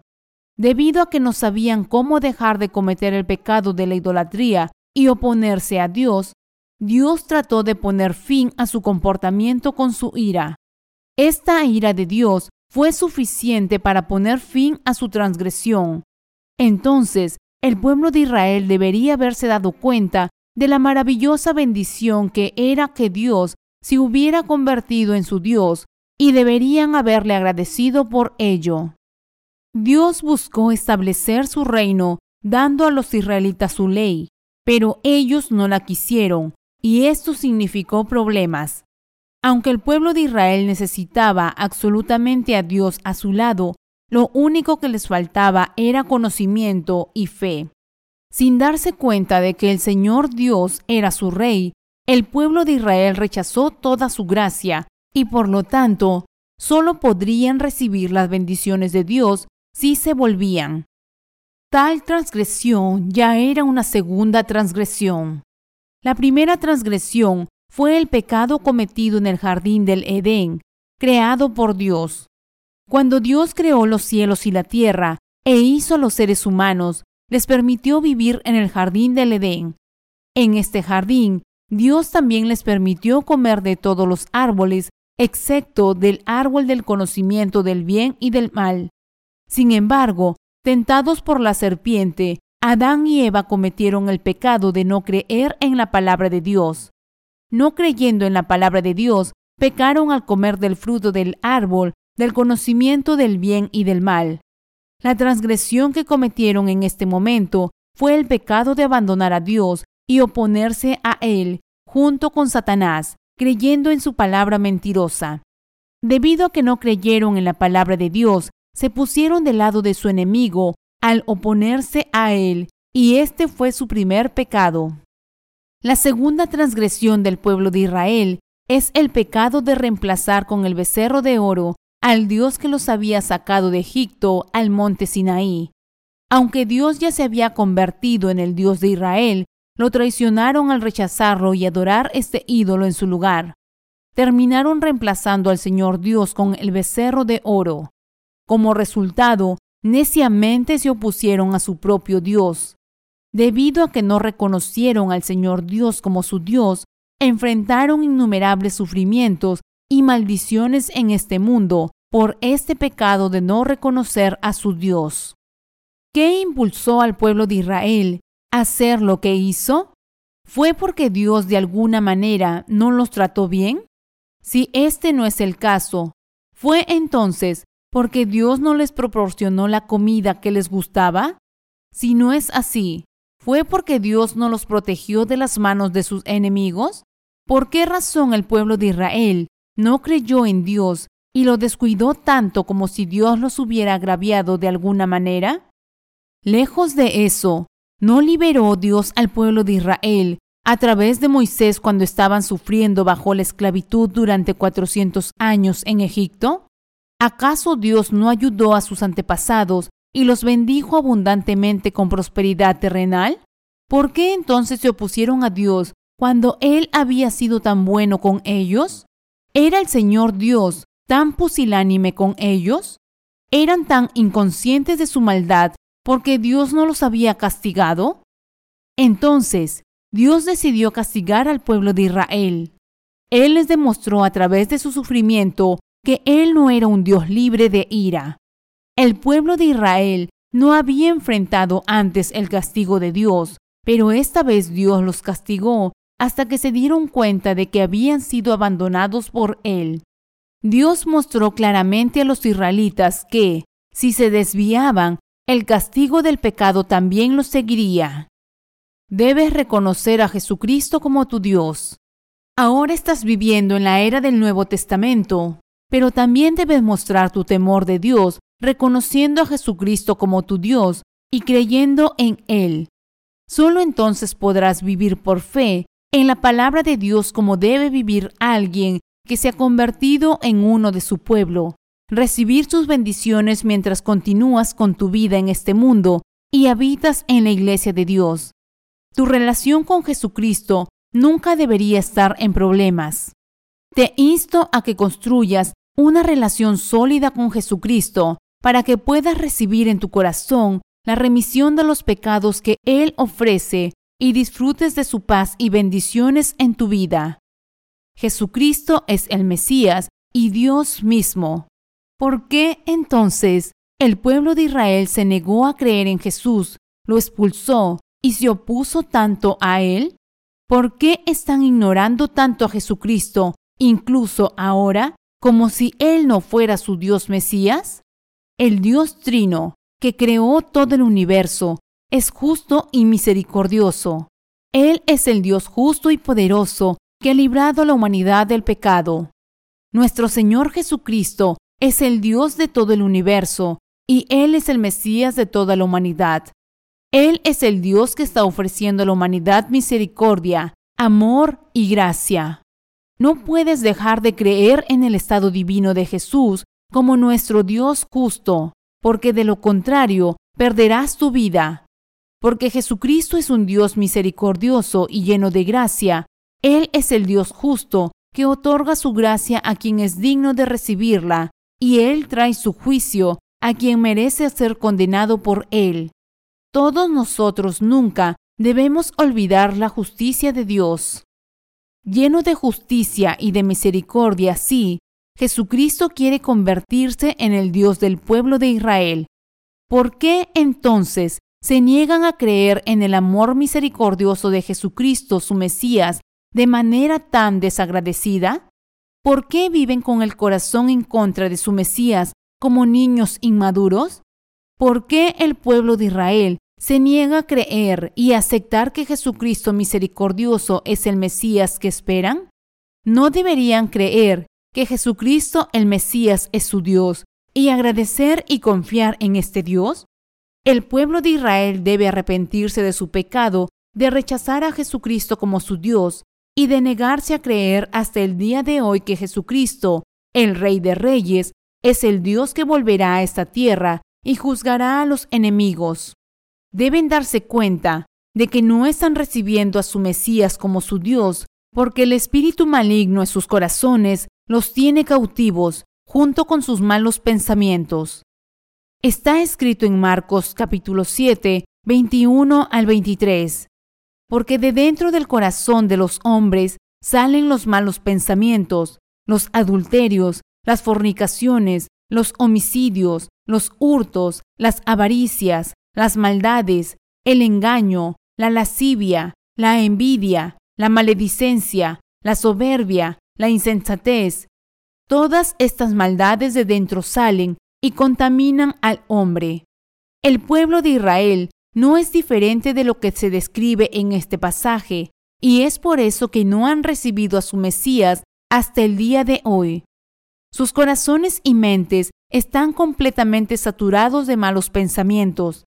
Desde el mismo día que nacieron en este mundo de sus padres, ellos también nacieron llenos de malos pensamientos y por lo tanto deben confesar y admitir a Dios los pecados que han cometido de acuerdo con sus viles pensamientos. Todo el pueblo de Israel debe reconocer que desde el día que nacieron en este mundo de sus padres, todos nacieron contaminados por el pecado. Por lo tanto, deben buscar la misericordia de Dios en Jesucristo el Mesías, y deben aceptar de Él el amor misericordioso de Dios. Nadie más que Jesucristo es su Mesías.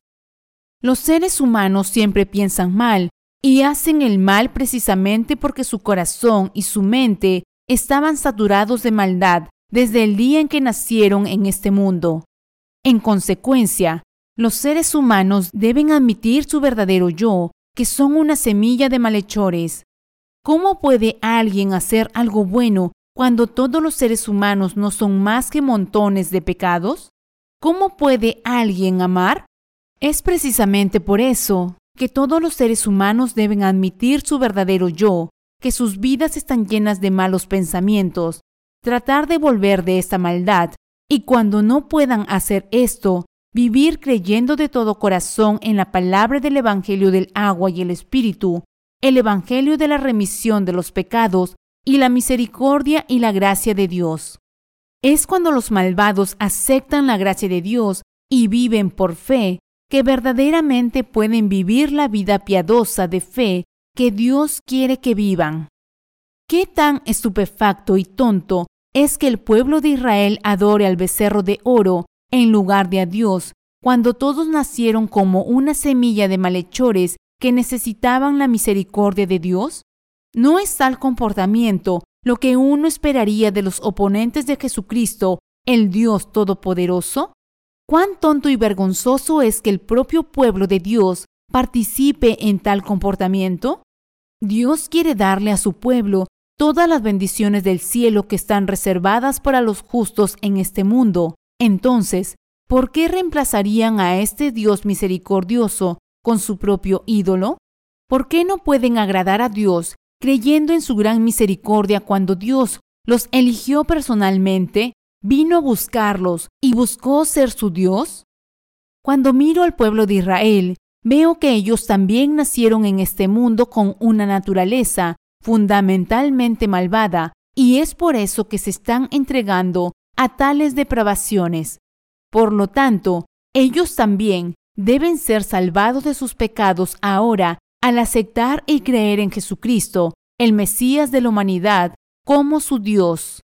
Deben darse cuenta de que todos nosotros podemos lavar nuestros corazones de la maldad y vivir correctamente como el pueblo de Dios debe vivir, porque estamos cumpliendo con la palabra del Evangelio del agua y el Espíritu que Jesús ha otorgado a la humanidad. Jesús es Dios mismo, que merece ser bienvenido por este mundo. El Dios de la humanidad, Jesucristo, buscó ser el Dios del pueblo de Israel y de los gentiles por igual. Desde la perspectiva del pueblo de Israel, todos los que no eran judíos en este mundo eran gentiles. Para que estas personas recibieran a Jesucristo como su Dios, ellos también tenían que aceptar su obra de salvación en sus corazones al creer que Él era el Hijo de Dios y el Salvador de la humanidad. Toda la gente de este mundo tenía que ser librada de sus pecados creyendo en el don de la salvación que este Dios, Cristo, les dio a través de la palabra del Evangelio del agua y el Espíritu para borrar los pecados de la humanidad. Dios Padre quiso convertir en su pueblo a todos aquellos que creían en la salvación de la remisión de los pecados lograda a través del sacrificio de su Hijo. Por lo tanto, teníamos que aceptar en nuestro corazón la obra justa de la remisión de los pecados que Jesucristo, el Hijo de Dios, cumplió de una vez por todas al ser bautizado en esta tierra y derramar su sangre en la cruz. Para el pueblo de Israel, parecería bastante extraño que nosotros, los gentiles, tengamos la bendición de convertirnos en el pueblo de Dios al creer en la palabra del Evangelio del agua y el Espíritu con la que nuestro Señor ha borrado todos nuestros pecados. Hoy podemos ser bendecidos para convertirnos en el pueblo de Dios solo si tenemos fe en el Evangelio de la remisión de los pecados que nuestro Señor Jesucristo nos ha dado, es decir, la palabra del Evangelio del agua y el Espíritu. Sin embargo, Todavía podemos ver que innumerables personas están sufriendo, habiendo caído en una religión inútil en su vano intento de obtener la bendición de convertirse en el pueblo de Jesucristo. En lugar de aceptar la palabra del Evangelio del agua y el Espíritu que Jesucristo, el Hijo de Dios, cumplió en esta tierra para borrar sus pecados, se aferran solo a la cruz y se dedican a Jesucristo con todas sus fuerzas. La gente de hoy no puede ser librada de sus pecados sin importar cuánta ofrenda, sacrificio y arduo trabajo le dediquen a Jesucristo. Es enteramente de acuerdo a su propia manera que el Señor ha completado la obra de salvar a la humanidad del pecado. Este camino de salvación fue que el Señor viniera a esta tierra y cargara personalmente con todos los pecados al ser bautizado por Juan el Bautista a la edad de 30 años, para que él pudiera librar a todos los pecadores de sus pecados. Habiendo así cargado con los pecados del mundo, el Señor fue a la cruz y dirigió toda la condenación de los pecados de la humanidad a través de su crucifixión. La humanidad debe dejar de pensar y actuar como si la salvación se lograra solo en la cruz, abandonar tales ideas religiosas y creer, en cambio, que el Señor los ha salvado de sus pecados de una vez por todas a través de la palabra del Evangelio del agua y el Espíritu, según su camino y la verdad que Él cumplió. Solo entonces es posible recibir la remisión de los pecados. La humanidad ahora debe darse cuenta de que la remisión de los pecados lograda a través de la obra del agua y la sangre de Jesucristo está en el plan de Dios y deben aceptarla en sus corazones por fe. Solo si hacen esto pueden evitar oponerse a Jesucristo y no rechazarlo en sus corazones, incluso cuando Él está parado justo en su puerta. ¿Qué significa aceptar a Jesús en nuestros corazones como nuestro Salvador? Significa que debemos creer y aceptar la verdad de que Jesús, habiendo venido a esta tierra encarnado en un cuerpo de hombre a través del cuerpo de una mujer, cargó con todos nuestros pecados de una vez por todas al ser bautizado por Juan el Bautista. Que creamos en Jesucristo significa que debemos vivir por fe en la justicia de Dios. La justicia de Dios se refiere a la obra de salvación que el Señor llevó a cabo en esta tierra para salvar a la humanidad de sus pecados, es decir, se refiere al bautismo que recibió de Juan el Bautista y al cuerpo que entregó en la cruz. Y nuestra salvación depende enteramente de nuestra fe en esta obra que el Señor mismo realizó para salvarnos de nuestros pecados. Es creyendo en la obra del Evangelio del agua y el Espíritu que nuestro Señor ha cumplido por nosotros y aceptando así en nuestros corazones el bautismo de Jesús y su sacrificio en la cruz, que lo recibimos como nuestro Salvador. Para que lleguemos a ser verdaderamente el pueblo de Dios, debemos creer que Jesucristo, quien vino a esta tierra para salvar a los pecadores, nos ha librado de todos los pecados de este mundo de una vez por todas a través de su palabra del Evangelio del agua y el Espíritu. En otras palabras, podemos decir que hemos recibido al Señor solo si creemos de todo corazón en la palabra del Evangelio del agua y el Espíritu que el Señor ha cumplido para nosotros. Al creer en el bautismo de Jesucristo y su sangre, los actos de amor que Él llevó a cabo hace mucho tiempo por nosotros los pecadores, ahora podemos recibir la bendición de convertirnos en el pueblo santo de Dios. Jesucristo es el Dios Salvador que ha perdonado todos nuestros pecados de una vez por todas a través del bautismo que recibió en el río Jordán y la sangre que derramó en la cruz. Debemos creer en esta verdad ahora con nuestros corazones. Dios Padre nos habla ahora del bautismo por el cual su Hijo cargó con todos los pecados de la humanidad de una vez por todas. Este bautismo que Jesús recibió en el río Jordán es la verdad que lava los pecados que ahora están en nuestros corazones. Jesús cargó con los pecados de este mundo a través del bautismo que recibió de Juan el Bautista, y este evento habla de la remisión de nuestros pecados. Es absolutamente indispensable que creamos que nuestro Dios ha bendecido a todo aquel que cree en este bautismo de Jesús y el sacrificio que Él hizo en la cruz para ser lavado de todos los pecados de una vez por todas y recibir la verdadera salvación a través de la fe en la justicia de Dios. ¿Qué clase de fe necesitamos para nuestro crecimiento espiritual? Aunque el pueblo de Israel se llamaba a sí mismo el pueblo de Dios, cambiaron su Dios por el becerro de oro. ¿Hicieron esto porque no necesitaban a Dios? Sin embargo, a pesar de cometer tal pecado, podrían ser llamados el pueblo del reino de Dios porque Abraham era su antepasado. Entonces, fueron llamados el pueblo de Dios incluso cuando pecaron de esta manera. Abraham se convirtió en el padre de la fe ante Dios al creer en su palabra. Aunque el pueblo de Israel, sus descendientes, continuaron pecando, aún podían recibir la remisión de los pecados por la fe, porque tenían rituales de sacrificio, a través de los cuales podían ser lavados de sus pecados. Estaban orgullosos de llamar al Señor Dios, su Dios, pero terminaron traicionándolo con el becerro de oro. ¿Son entonces realmente el pueblo de Dios? Sus actos ilícitos de idolatría fueron suficientes para provocar la ira de Moisés, ya que reemplazaron a su Dios con oro terrenal, merecieron enfrentar su ira. Sin embargo, debido a que todavía eran el pueblo de Dios, podían encontrar su misericordia. Esto se debe a que el Hijo de Dios vino a esta tierra por ellos y resolvió los pecados de este mundo, cargándolos en su cuerpo a través de su bautismo y derramando su sangre en la cruz.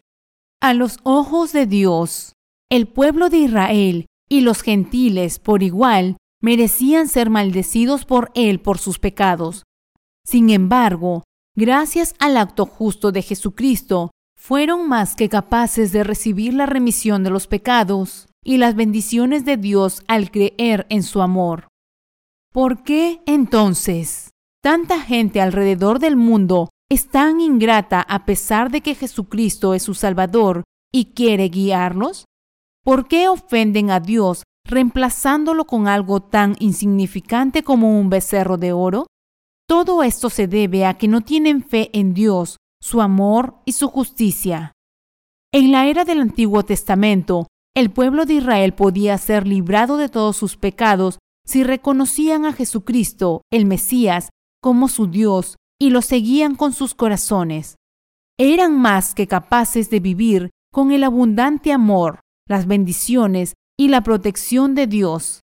Si se hubieran dado cuenta de que Jesucristo era el Mesías que estaban esperando, podrían haber sido bendecidos para ser perdonados de todos los pecados que cometieron al desobedecer a Dios.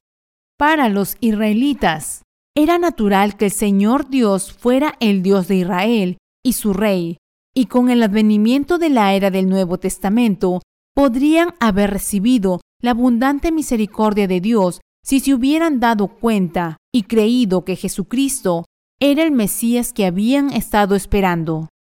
¿Por qué entonces el pueblo de Israel terminó siendo tan necio de forma tan trágicamente? ¿Por qué no recibieron a su Mesías como su Dios cuando Jesucristo, el Hijo de Dios, había venido a esta tierra para construir el reino de Dios, ser el rey de Israel y cuidar de su pueblo? ¿Por qué todavía no pueden aceptar a Jesucristo como su Dios y Salvador? Todos deben aceptar por fe el plan de Dios cumplido a través de Jesucristo, su Mesías. Eso es porque Jesucristo planeó construir el reino de Dios para el pueblo de Israel como su Mesías. Sin embargo, debido a que no lo aceptaron como su Mesías, terminaron traicionando a su Dios misericordioso. Incluso ahora, Dios está exhortando al pueblo de Israel a recibir a Jesucristo. A pesar de esto, el pueblo de Israel aún continúa viviendo en oposición a Dios, ajeno a su plan cumplido a través de Jesucristo.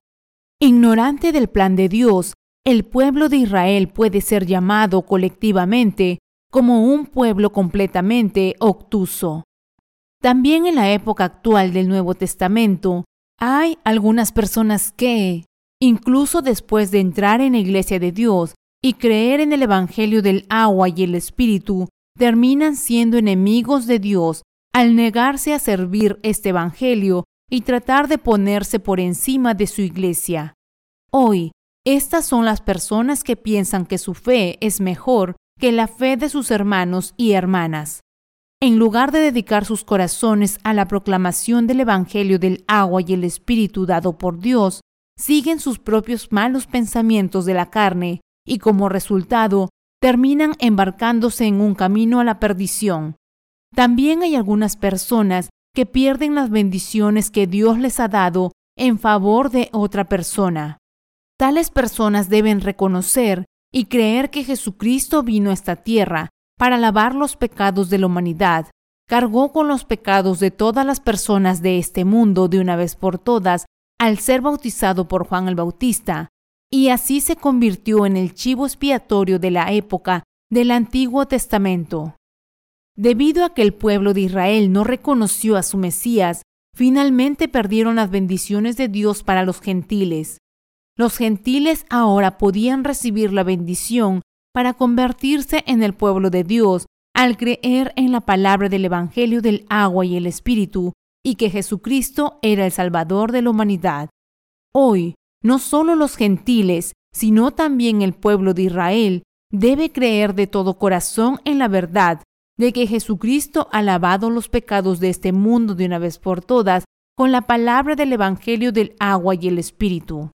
Nosotros también Debemos admitir toda nuestra maldad ante el Mesías, nuestro Señor Dios, y al mismo tiempo confesar la verdadera salvación al creer que Jesucristo ha perdonado los pecados de la humanidad de una vez por todas a través del Evangelio del agua y el Espíritu.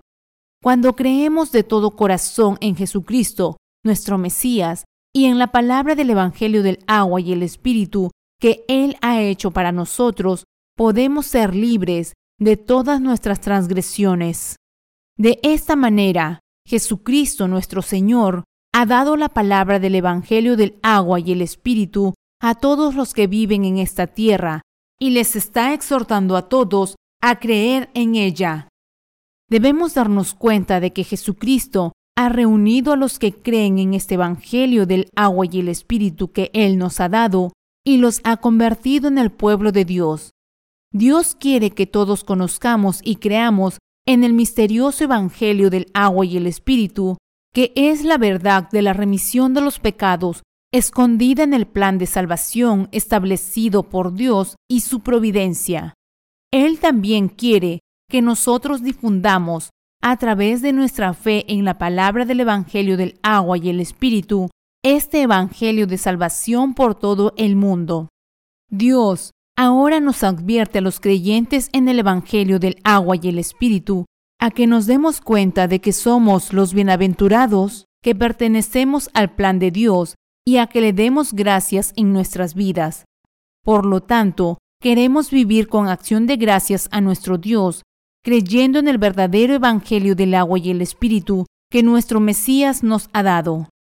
Todas nuestras vidas son bendecidas para recibir la ayuda de Dios según su tiempo, porque sabemos y creemos que Jesucristo es nuestro Mesías. Es absolutamente importante que seamos conscientes de este hecho a través de la fe. Así que les insto a que se den cuenta ahora de que todos y cada uno de nosotros que creemos en la palabra del Evangelio del agua y el Espíritu, somos miembros del reino de Dios para creer en nuestro Señor Mesías y para recibir y disfrutar a través de esta fe de las bendiciones de Dios en nuestra vida desde ahora hasta la eternidad. Les pido que crean en la palabra del Evangelio del agua y el Espíritu que el Señor nos ha dado y que sepan que somos los santos que creemos en nuestro Dios como nuestro Mesías. Vivamos todos una vida que glorifique a Dios, creyendo que todos y cada uno de nosotros somos miembros indispensables del reino de Dios, es decir, nos hemos convertido en el pueblo de Dios. Como pueblo de Dios, todos nosotros somos también sus soldados llamados por Él. De hecho, la iglesia de Dios ahora es su reino en esta tierra, porque creemos en Jesucristo nuestro Mesías y su justicia. Gracias a nuestro Mesías, la iglesia de Dios ahora está llena de innumerables tesoros celestiales. El agua viva del Evangelio del agua y el Espíritu siempre fluye en la iglesia de Dios, saciando la sed de innumerables almas. La iglesia de Dios es como el oasis más bendito de este mundo. Sin embargo, algunas personas que se han convertido en santos al creer en la palabra del Evangelio del agua y el Espíritu están siguiendo los malos pensamientos de su carne, solo para terminar dejando la iglesia de Dios mientras buscan vivir por su cuenta. Esto es tan tonto. Son como personas que renuncian voluntariamente a los tesoros que Dios les ha dado a su iglesia. Si aquellos que se han convertido en el pueblo de Dios dejaran ahora la reunión de su iglesia, no solo serán presa de los mentirosos, sino que sus almas también sufrirán de sed espiritual y vivirán una vida maldita. Deben darse cuenta de que pueden vivir con bendiciones solo si permanecen en la iglesia de Dios, donde fluye la palabra del Evangelio del agua y el Espíritu dada por el Mesías, aunque sea solo un grupo pequeño. Si te alejaras de la reunión de la iglesia de Dios, incluso si fuera uno de sus grupos pequeños, serás como una persona sin hogar que no puede obtener ningún alimento espiritual. Tu alma entonces estará hambrienta espiritualmente, porque no podrás alimentarte a tiempo de la palabra de vida dada por Dios, y finalmente tu alma morirá de sed. Los que se han convertido en pueblo de Dios solo pueden vivir si se alimentan del pan del alma por la fe, que el Espíritu Santo habla en la iglesia de Dios cada vez que lo necesitan. Todos ustedes pueden vivir en este mundo solo si permanecen en la iglesia de Dios y se alimentan de la palabra de Dios, el pan del alma, por la fe. ¿Acaso tu alma no vive ahora con hambre, sin poder obtener ningún alimento espiritual? ¿No estás pereciendo ahora por tu falta de fe en la palabra de nuestro Mesías? A medida que continúas con tu vida en esta tierra, debe ser alguien que tiene una autoestima espiritual a los ojos de Dios. Entonces, ¿por qué querrías dejar la iglesia de Dios y renunciar a sus bendiciones? Tener una autoestima espiritual significa vivir con un corazón espiritualmente satisfecho. Tal vida de autoestima es una bendición que fluye cuando tu corazón encuentra satisfacción al creer en la palabra del Evangelio del agua y el Espíritu y predicar este Evangelio a otros a pesar de enfrentar las dificultades de la vida. ¿Dónde puedes encontrar tal sentido de autoestima que proviene de predicar el Evangelio del agua y el Espíritu y de servir al Mesías y donde puedes vivir una vida tan noble? Tiene la intención de dejar la iglesia de Dios, su pueblo y su reunión como si estuviera tirando un par de zapatos viejos y gastados? ¿Sabes realmente lo que significa dejar la iglesia de Dios? Si te fueras de la iglesia de Dios, sería lo mismo que dejar el reino de Dios y todas sus bendiciones. Si usted, alguien que se ha convertido en un santo, dejara la iglesia de Dios y sus hermanos santos, a partir de entonces no tendría nada que ganar en su vida y solo le esperaría una vida maldita en los días venideros. Cuando permaneces en la iglesia de Dios y compartes tranquilamente el compañerismo con tus hermanos y hermanas a través de tu fe en la palabra del Evangelio del agua y el Espíritu, entonces tu vida es bendecida para recibir pequeños bocados de la gracia espiritual dada por Dios. ¿No te das cuenta de que vivir en la iglesia de Dios, creyendo en el Evangelio del agua y el Espíritu, es vivir la vida más bendecida? Si te alejas en silencio de la reunión de la iglesia de Dios, terminarás viviendo en maldiciones, porque te alejarás de la comunión espiritual de la fe y la gracia de Dios.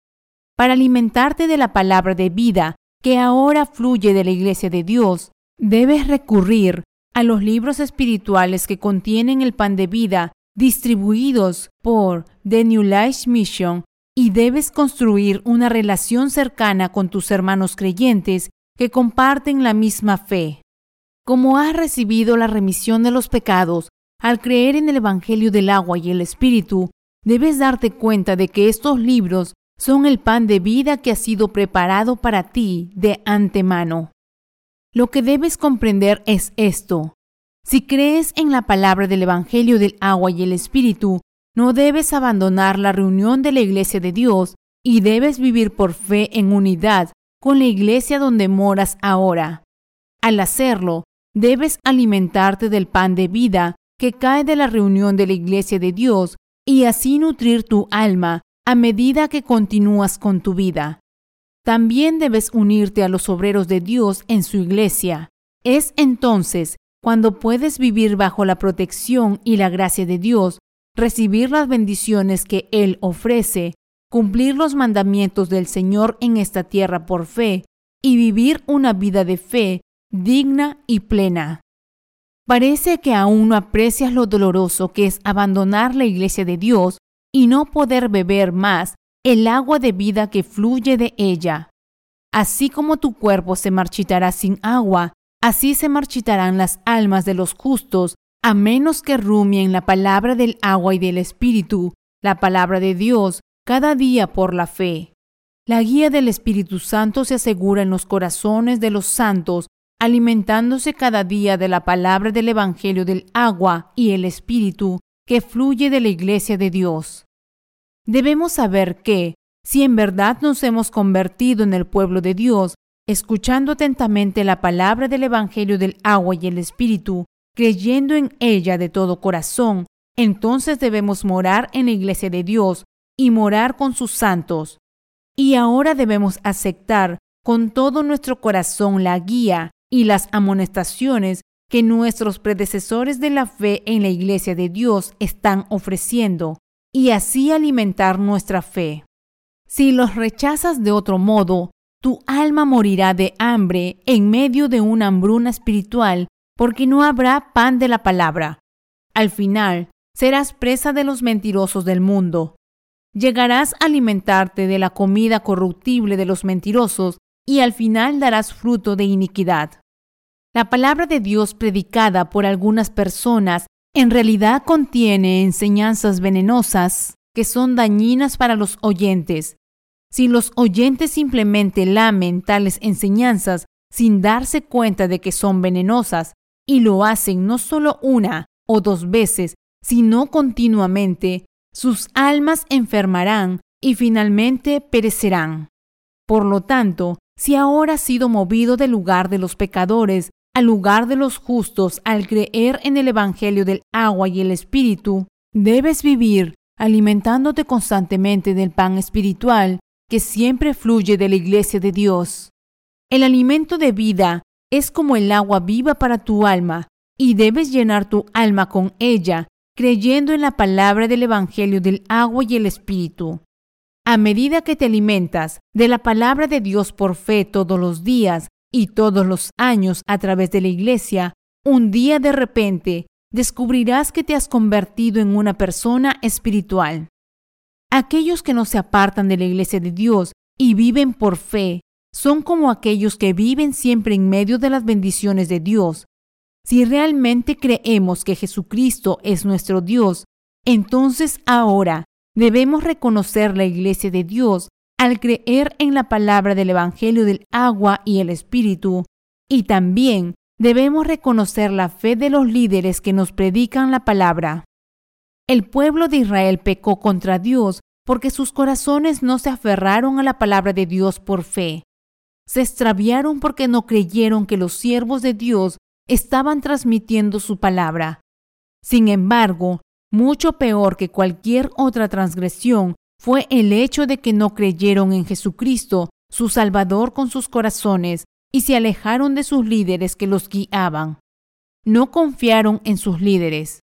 Al creer en el becerro de oro fundido en el fuego como su Dios, el pueblo de Israel estaba pidiendo las maldiciones del Señor Dios. Eran como las personas de hoy que dejan la iglesia de Dios y caminan hacia la destrucción por su propia voluntad. El pueblo de Israel debería haber creído al menos que el Jesucristo, que apareció en la era del Nuevo Testamento, es el Mesías que estaban esperando. Debieron haberse dado cuenta de que el Señor Dios era su Dios y también necesitaban el ojo de la fe para reconocer en sus vidas que Jesucristo era su Mesías. Si ahora todavía viven como ciegos sin tal ojo de fe, deberían orar a Dios. Nosotros también debemos orar a Dios para que nos dé el ojo de la fe para saber y creer que Jesucristo es nuestro tan esperado Salvador. Espiritualmente hablando, el pueblo de Israel es como un niño no nacido. No creo que estén inexorablemente destinados a ser totalmente abandonados por Dios por no reconocer a Jesucristo como el Mesías que han estado esperando.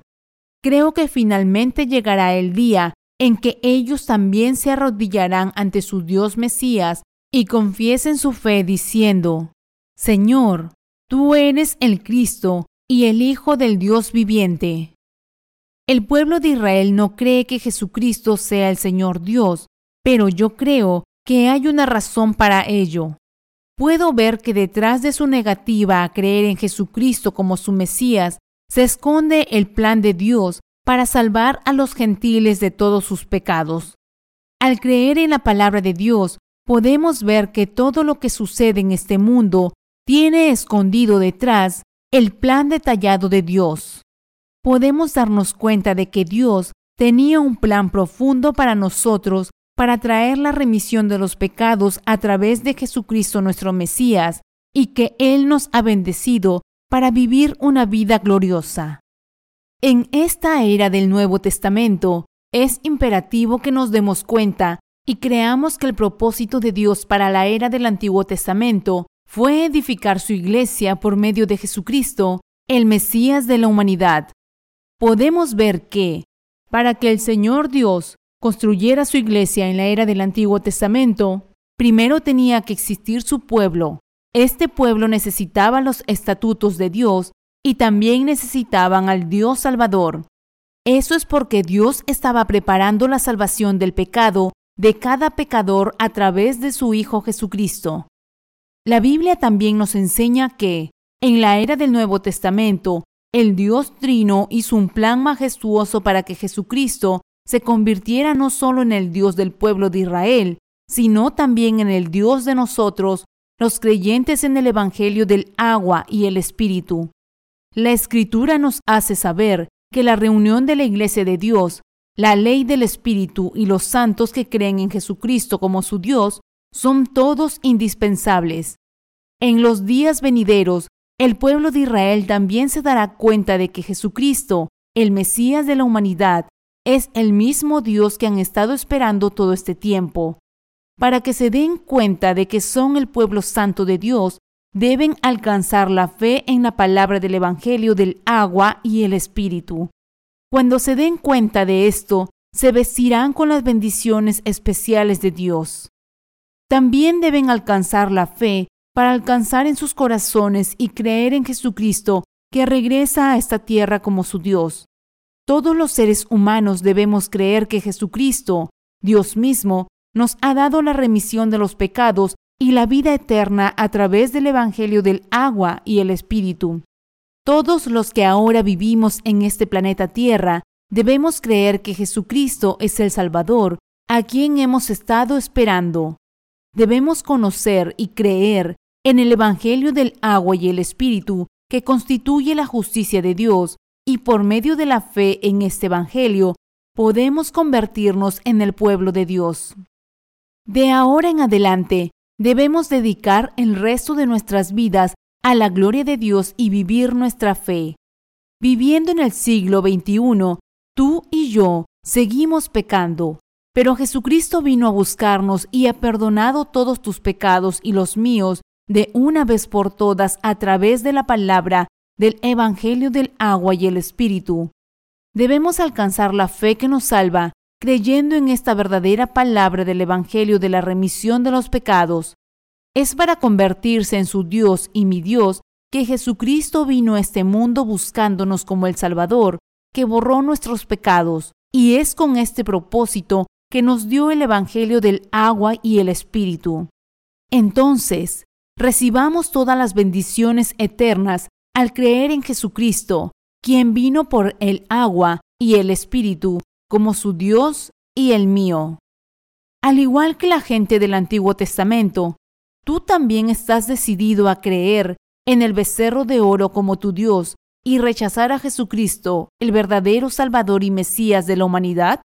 El pueblo de Israel y todos en todo el mundo deben creer ahora que Jesucristo es el Rey de Reyes, que vino a buscarlos como el Salvador de la humanidad.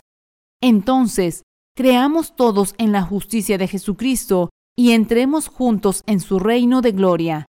Tú y yo debemos alcanzar la fe para creer que el Salvador de la humanidad, Jesucristo, es el verdadero Dios Salvador que nos ha librado de todas nuestras transgresiones. Ahora, para que todos podamos entrar al reino de Dios que Jesucristo nos ha preparado, debemos creer en el Evangelio del agua y el Espíritu que el Señor nos ha dado. Y es mi más sincera esperanza y oración que todos nos revistamos de la gloria de Dios por esta fe. No debes rechazar la justicia de Jesucristo, nuestro Rey de Reyes, y debes aceptarlo en tu corazón como tu Salvador y tu verdadero Dios. Jesucristo ha lavado todos tus pecados y los míos con el Evangelio del agua y el Espíritu, y oro por las bendiciones de Dios para ti, para que puedas aceptar esta verdad del Evangelio de salvación en tu corazón creer en Él y recibir el derecho a convertirse en hijo de Dios y vivir para siempre.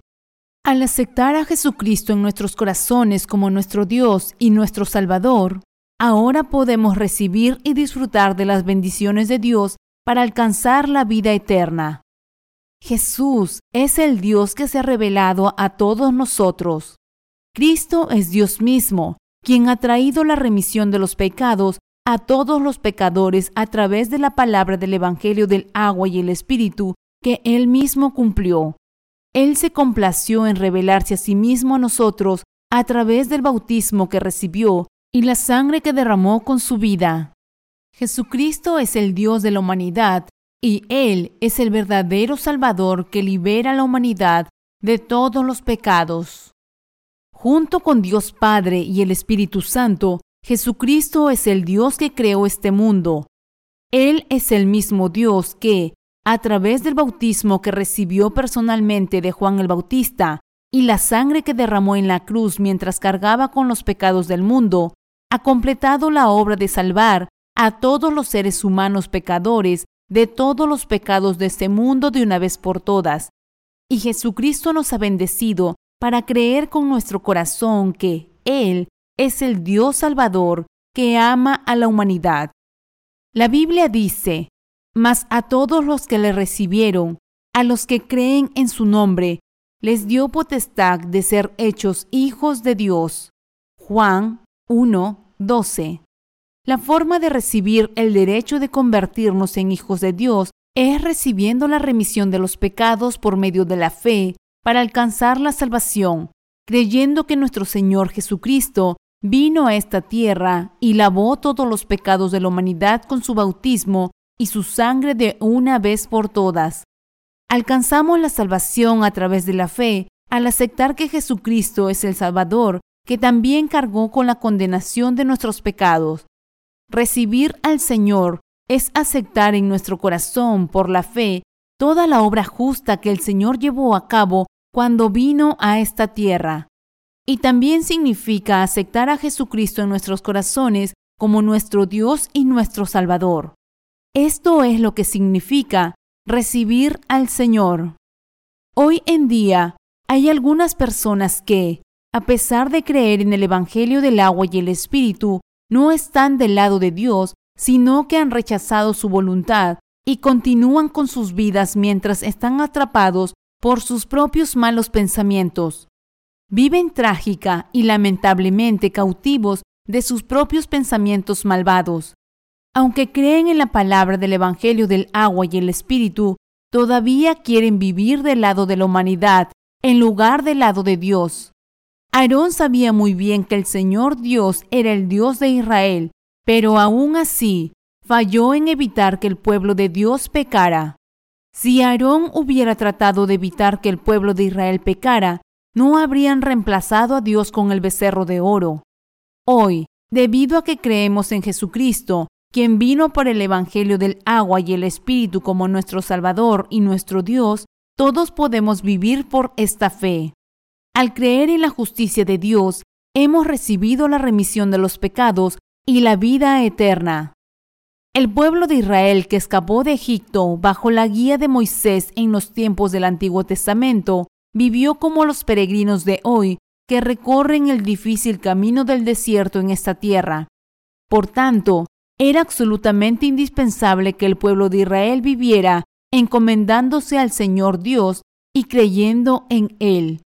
Sin embargo, los israelitas creían que se habían convertido en el pueblo de Dios no por esa fe, sino por la fe de sus antepasados. En realidad, no eran más que practicantes de la religión mundana, no los verdaderos creyentes. Muchos cristianos hoy en día que profesan creer en Jesús también viven solo como practicantes religiosos que son prácticamente ateos porque no han visto personalmente la justicia de Jesucristo. Debido a que solo compadecieron la debilidad de la humanidad sin darse cuenta de la palabra del Evangelio del agua y el Espíritu, llegaron a creer en Jesús como su Salvador, como cualquier otro seguidor de la religión mundana, y por lo tanto su fe es muy problemática. Como todos los seres humanos siguen en su carne la lujuria del mundo y la maldad de sus propios pensamientos, aunque profesen creer en Jesús como su Salvador, en realidad acaban rechazando la verdad de que el Señor ha borrado todos sus pecados con la palabra del Evangelio, del agua y el Espíritu. Esto sucede porque todos ellos confían en la religión de este mundo y en la maldad de sus pensamientos carnales. Por eso Dios nos dice, no adoren ídolos delante de mí. Y Dios nos está diciendo a todos nosotros, no sirvan a ningún Dios excepto a mí. Sin embargo, la maldad de nuestros propios pensamientos impregna nuestras vidas. Entonces, ¿cómo estamos realmente viviendo delante de Dios?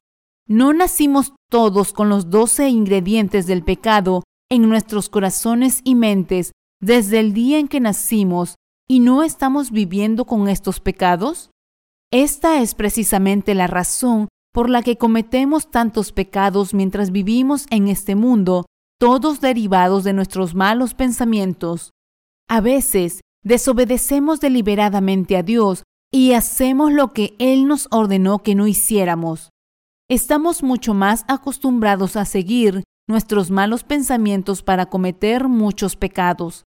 Así, Debido a que seguimos nuestros malos pensamientos naturalmente y entregamos nuestros corazones a nuestros ídolos, estamos cometiendo muchos pecados contra Dios en nuestras vidas. Consideremos aquí el dinero que todos necesitamos para continuar con nuestras vidas en este mundo. Si bien el dinero es esencial para que las personas se ganen la vida en este mundo, no es más precioso que Dios. Sin embargo, algunas personas confían más en el dinero que en Dios, confían más en Él y lo siguen más. Pero, ¿qué sucede cuando las personas se vuelven codiciosas por el dinero siguiendo sus malos pensamientos?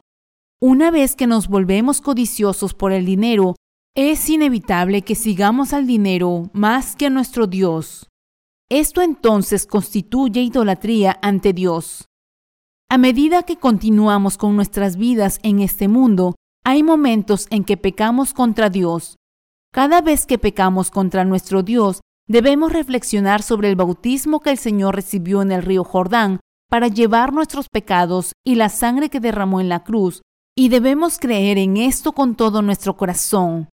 Cada vez que pecamos, estamos obligados a recordar la justicia de Jesucristo, nuestro Salvador. La obra justa de nuestro Señor Jesucristo nos está guiando a la fe y podemos ser absueltos de nuestros pecados al creer en la palabra del Evangelio del agua y el Espíritu que nuestro Señor nos ha dado. Llegamos a vivir amando y confiando en Jesucristo nuestro Señor más que en cualquier cosa de este mundo. Nuestro Señor nos está dando a conocer que ya hemos recibido la remisión de los pecados a través de nuestra fe en la palabra del Evangelio del agua y el Espíritu que Él nos ha dado. Cometemos muchos pecados mientras vivimos en este mundo difícil. Cada vez que pecamos contra Dios, podemos recordarnos una vez más que el Señor ha perdonado todos nuestros pecados al confesar nuestra fe en la palabra del agua y el Espíritu dada por Dios. Debemos vivir creyendo en el amor de Dios y el Evangelio del agua y el Espíritu que Él nos ha dado. Como aquellos que creemos en la remisión de los pecados que nuestro Señor nos ha dado, debemos confesar nuestra fe en su justicia y seguirlo. Tentados por este mundo a pecar, cometemos transgresiones todos los días, pero nuestro Señor ha lavado nuestros pecados con la palabra del Evangelio del agua y el Espíritu, y debemos confesar nuestra fe en este Evangelio todos los días de nuestras vidas. Sin esto, no podemos mantener nuestros corazones limpios ni siquiera por un día. Cometemos tantos pecados en nuestras vidas que no se pueden pasar por alto, por lo que debemos confesarlos y mirar al Señor que nos hace perfectos.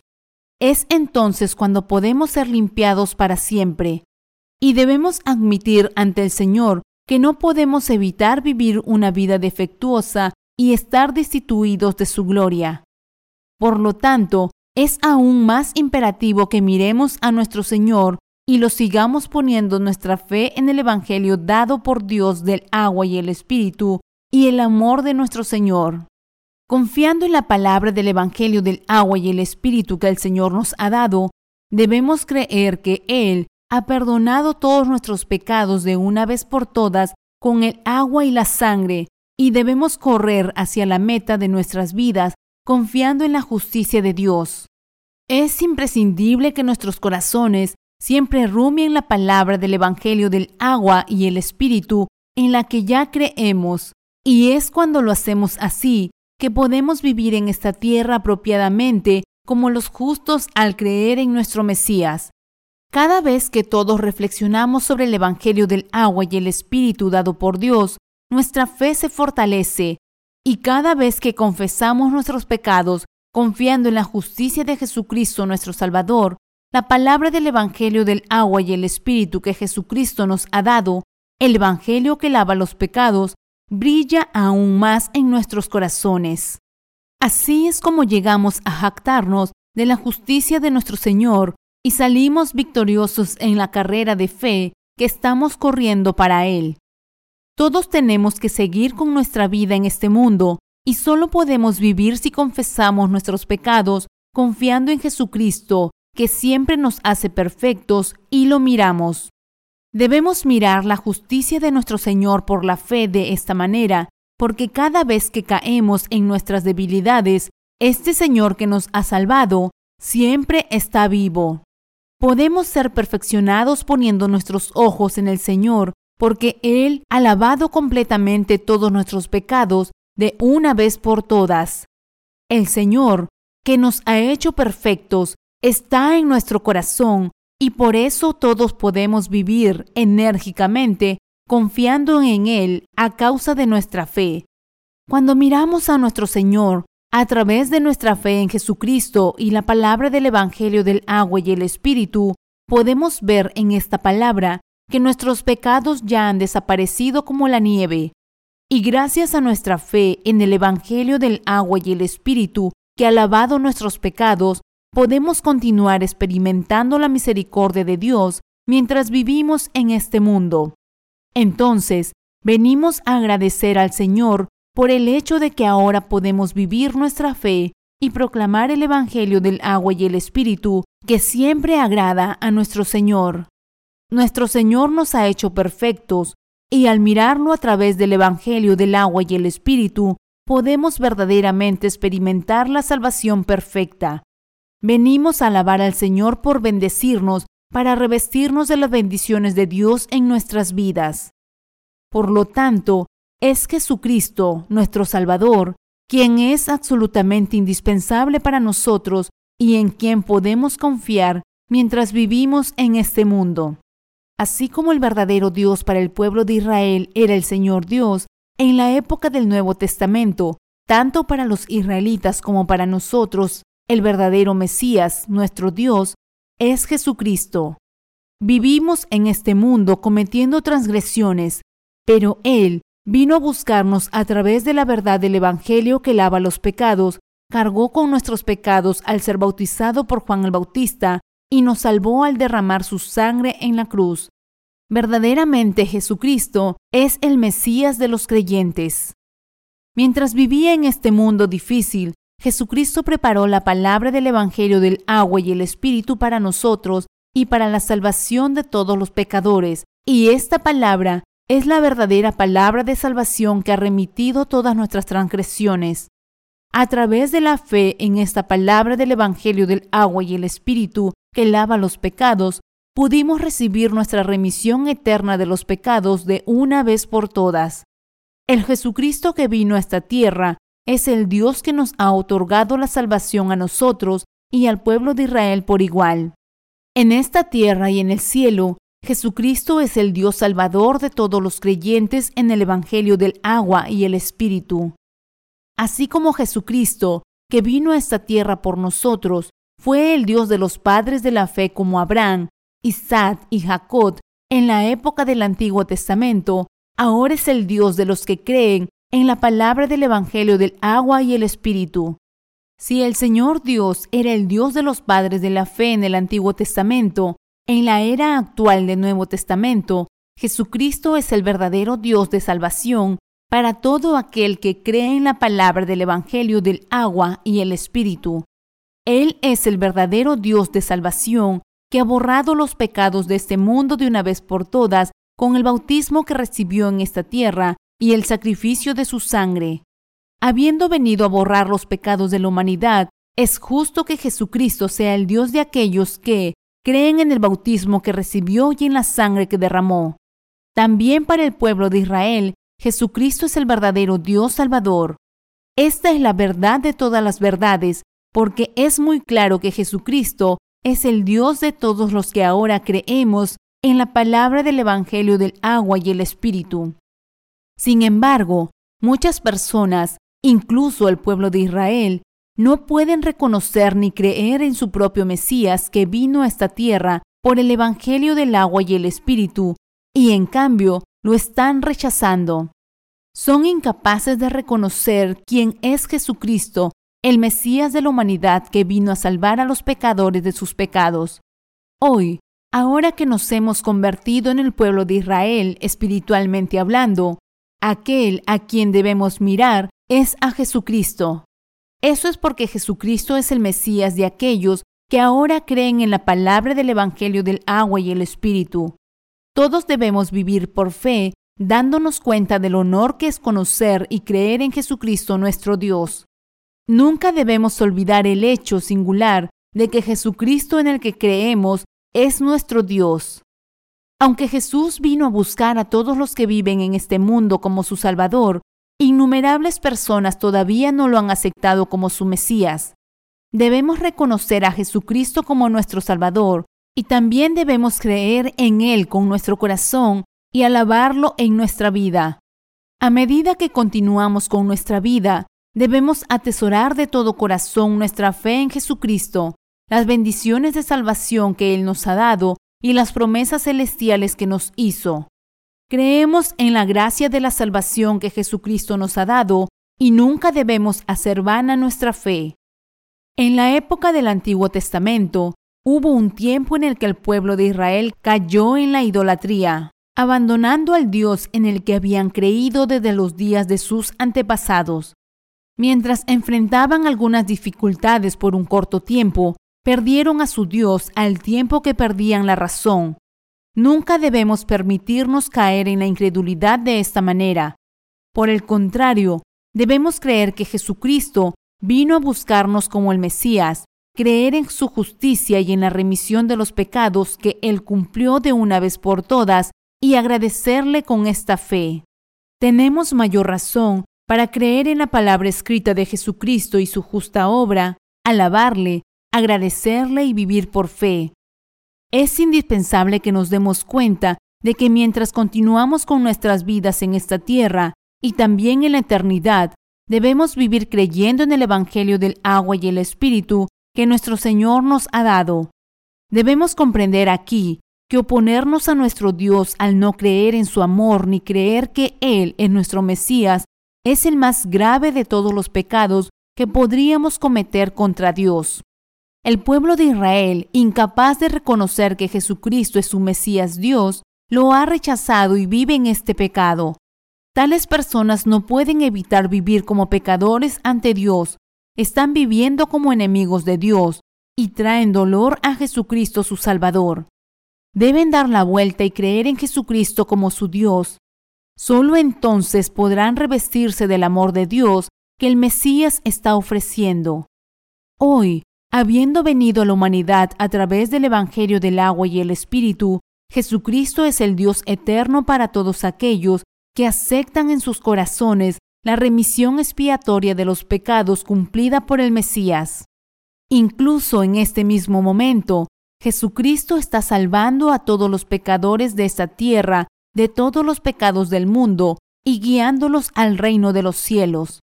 Habiendo venido a buscarnos por el Evangelio del agua y el Espíritu, Jesucristo ahora quiere convertirse en nuestro Salvador. Entonces, ¿por qué querríamos seguir siendo pecadores al negarnos a creer en Él con nuestros corazones? Espiritualmente hablando, aquellos de nosotros que creemos en el Evangelio del agua y el Espíritu, hoy hemos recibido la justicia de Jesucristo y, por lo tanto, ahora nos hemos convertido en el pueblo de Dios. Jesucristo es ahora nuestro Dios y nuestro Mesías, y nunca debemos rechazarlo en base a nuestro propio juicio y nuestros propios pensamientos malvados de la carne.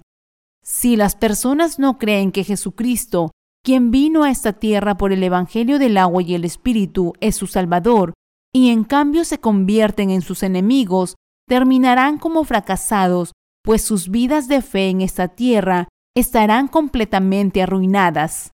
Deben volverse y creer en la palabra del Evangelio del agua y el Espíritu junto con nosotros porque de lo contrario perecerán al final. ¿Está nuestra fe apoyada ahora en la palabra de Dios? Al continuar con tu vida de fe ante Dios, debes examinar si el centro de tu corazón cree o no en su palabra. Es hora de que nos preguntemos si realmente creemos en la palabra escrita de Dios tal como es y que nos examinemos a nosotros mismos. Entonces podemos ver que a veces somos revelados como siervos de Dios y otras veces somos expuestos como personas insoportablemente indolentes ante Dios. Aunque ahora creemos en la palabra del Evangelio del agua y el Espíritu y sirvamos a este Evangelio en nuestras vidas por fe, todavía debemos reflexionar sobre cómo nos ve Dios si le estamos agradando o provocando su odio y debemos pararnos ante Dios confiando en su palabra en vez de en nosotros mismos. Todos nosotros debemos continuar con nuestras vidas en este mundo por fe en la palabra escrita de Dios. De lo contrario, seremos aborrecidos y abandonados por Dios. Por lo tanto, nosotros los justos debemos desear agradar al Espíritu Santo que mora en nuestros corazones y debemos anhelar seguir su voluntad. Si siempre estamos de pie con la palabra escrita de Dios, entonces significa que siempre estamos caminando con el Espíritu Santo en nuestras vidas. Si, en cambio, no nos aferramos a la palabra de Dios en nuestro corazón y seguimos nuestros pensamientos de la carne, entonces seremos atrapados por nuestros pensamientos carnales en lugar de la palabra de Dios y nuestra vida terminará cayendo en el pantano de nuestra propia lujuria. Por lo tanto, para que podamos escapar de nuestros pensamientos carnales, debemos acercarnos a la palabra escrita de Dios, a la guía del Espíritu Santo y a los líderes de la Iglesia de Dios. Para acercarnos a la palabra de Dios, hay varios pasos necesarios a seguir. Primero, necesitamos leer la Biblia todos los días, aunque sea un poco. Segundo, necesitamos escuchar atentamente a los siervos de Dios que creen y predican el Evangelio del agua y el Espíritu para que el pan de la fe nos sea suministrado todos los días. Tercero, necesitamos dedicar nuestras vidas a servir a Dios en estrecha unión con sus obreros que están llevando a cabo su obra. Hacer la obra de Dios aquí significa apoyar la proclamación del Evangelio de Dios y también significa trabajar junto con nuestros hermanos santos para predicar el Evangelio. Ahora que hemos nacido de nuevo al creer en el Evangelio del agua y el Espíritu, caminar con el Espíritu de Dios debería ser tan natural como respirar para nosotros. Para que esto suceda, debemos estar en unidad con los líderes de la Iglesia. Eso es porque el Espíritu Santo trabaja con aquellos que creen en la palabra de Dios, la siguen y la obedecen en unidad. Entonces, unan sus corazones con los siervos de Dios que caminan delante de ustedes y no dejen de llevar a cabo la obra de Dios. Al ver que tu corazón está en unidad con los siervos de Dios, el Espíritu Santo te guiará por el camino correcto. Si ahora te estás poniendo del lado del enemigo, terminarás perteneciendo al diablo y enfrentarás todo tipo de dolor y sufrimiento que te trae Satanás, y por lo tanto debes escapar de esta vida rebelde poniendo tu fe en la palabra de Dios. ¿Cómo debemos llevar nuestras vidas de fe ante Dios? Por supuesto, debemos creer en la palabra escrita de Dios y de acuerdo con nuestra fe, debemos admitir que nosotros mismos tenemos pensamientos carnales que son fundamentalmente malos. También debemos continuar con nuestras vidas en este mundo por la fe que nos ha salvado de nuestros pecados, creyendo en la palabra del Evangelio del agua y el Espíritu que nos ha bendecido para nacer de nuevo como justos de entre los pecadores. Entonces seremos capaces de vivir nuestra fe para el placer de Dios. Aunque nuestros actos se queden cortos ante Dios, el centro de nuestros corazones debe seguir su palabra escrita por fe. Todos nosotros ahora debemos continuar con nuestras vidas en este mundo presente por nuestra fe en la palabra escrita de Dios. Si ahora queremos vivir el tipo de vida que Dios quiere que vivamos, entonces debemos creer y seguir su palabra que es predicada por sus obreros que moran en la iglesia establecida por Dios en esta tierra. Esto se debe a que nuestro Dios no nos juzga en base a nuestros actos de la carne. Si ahora creemos de todo corazón en la verdad del Evangelio del agua y el Espíritu, escrita tanto en el Antiguo como en el Nuevo Testamento, y trabajamos para difundir el Evangelio de Dios con nuestros corazones unidos con los que están delante de nosotros, entonces nuestro Dios se regocijará por ti y por mí. Dios te usará como su obrero más que adecuadamente y estará complacido contigo. Esto se debe a que el Espíritu Santo que mora en nuestros corazones nos juzga en base a la fe que tenemos en la palabra de Dios desde el centro de nuestros corazones. Si nuestros corazones desean vivir nuestra fe en la palabra del Evangelio del agua y el Espíritu, la palabra escrita de Dios, el Espíritu Santo será regocijado por nosotros. Aunque andemos en valle de sombra de muerte, nuestro Dios nos librará de allí. Aunque nos quedemos cortos, Dios nos guiará por el camino de la justicia por amor a su nombre. Creemos que Jesucristo, quien vino a esta tierra por el Evangelio del agua y el Espíritu, es nuestro Dios Salvador. Como creyentes en la palabra del Evangelio del agua y el Espíritu, estamos predicando y sirviendo este Evangelio de Dios y nuestro Dios nos está bendiciendo a todos. Por lo tanto, debemos seguir la palabra escrita de Dios y debemos estar en unidad con nuestros hermanos santos que creen y siguen la palabra del Evangelio del agua y el Espíritu. Por nuestra fe en la palabra de Dios escrita, tanto en el Antiguo como en el Nuevo Testamento, debemos seguir a nuestro Señor y también debemos vivir la vida bendecida donde somos guiados por el Espíritu Santo que mora en nuestros corazones. Al ver nuestra fe en el Evangelio del agua y el Espíritu, el Espíritu Santo se regocija al saber que somos seguidores de la palabra de Dios. Dios nos ha convertido a nosotros, los creyentes en el Evangelio del agua y el Espíritu, en sus obreros que siguen su palabra, y le agrada vernos ejercer nuestra fe. El Dios en el que creemos nos hace saber qué clase de Dios es Él y se regocija al ver que todos nosotros creemos en el Evangelio del agua y el Espíritu y entraremos en el reino de los cielos. Por lo tanto, es imperativo que nos acerquemos a la palabra escrita de Dios y de sus siervos, porque sólo así podemos ser guiados por el Espíritu Santo. Siguiendo la guía del Espíritu Santo, podremos entonces predicar por la fe y por todo el mundo la palabra del Evangelio del agua y el Espíritu que nuestro Señor nos ha dado. Hasta entonces, como aquellos que creen y siguen la palabra verdadera que nos ha bendecido para nacer de nuevo del agua y el Espíritu, debemos darnos cuenta de que seguir la voluntad de nuestro Señor es la guía misma del Espíritu Santo. Podemos ver que aquellos que profesan creer en el Señor de acuerdo a sus malos pensamientos, sus corazones se han extraviado debido a sus propios pensamientos malvados. Necesitamos darnos cuenta de que cuando nuestros corazones se oscurecen, estamos incomodando al Espíritu Santo que mora en nuestros corazones.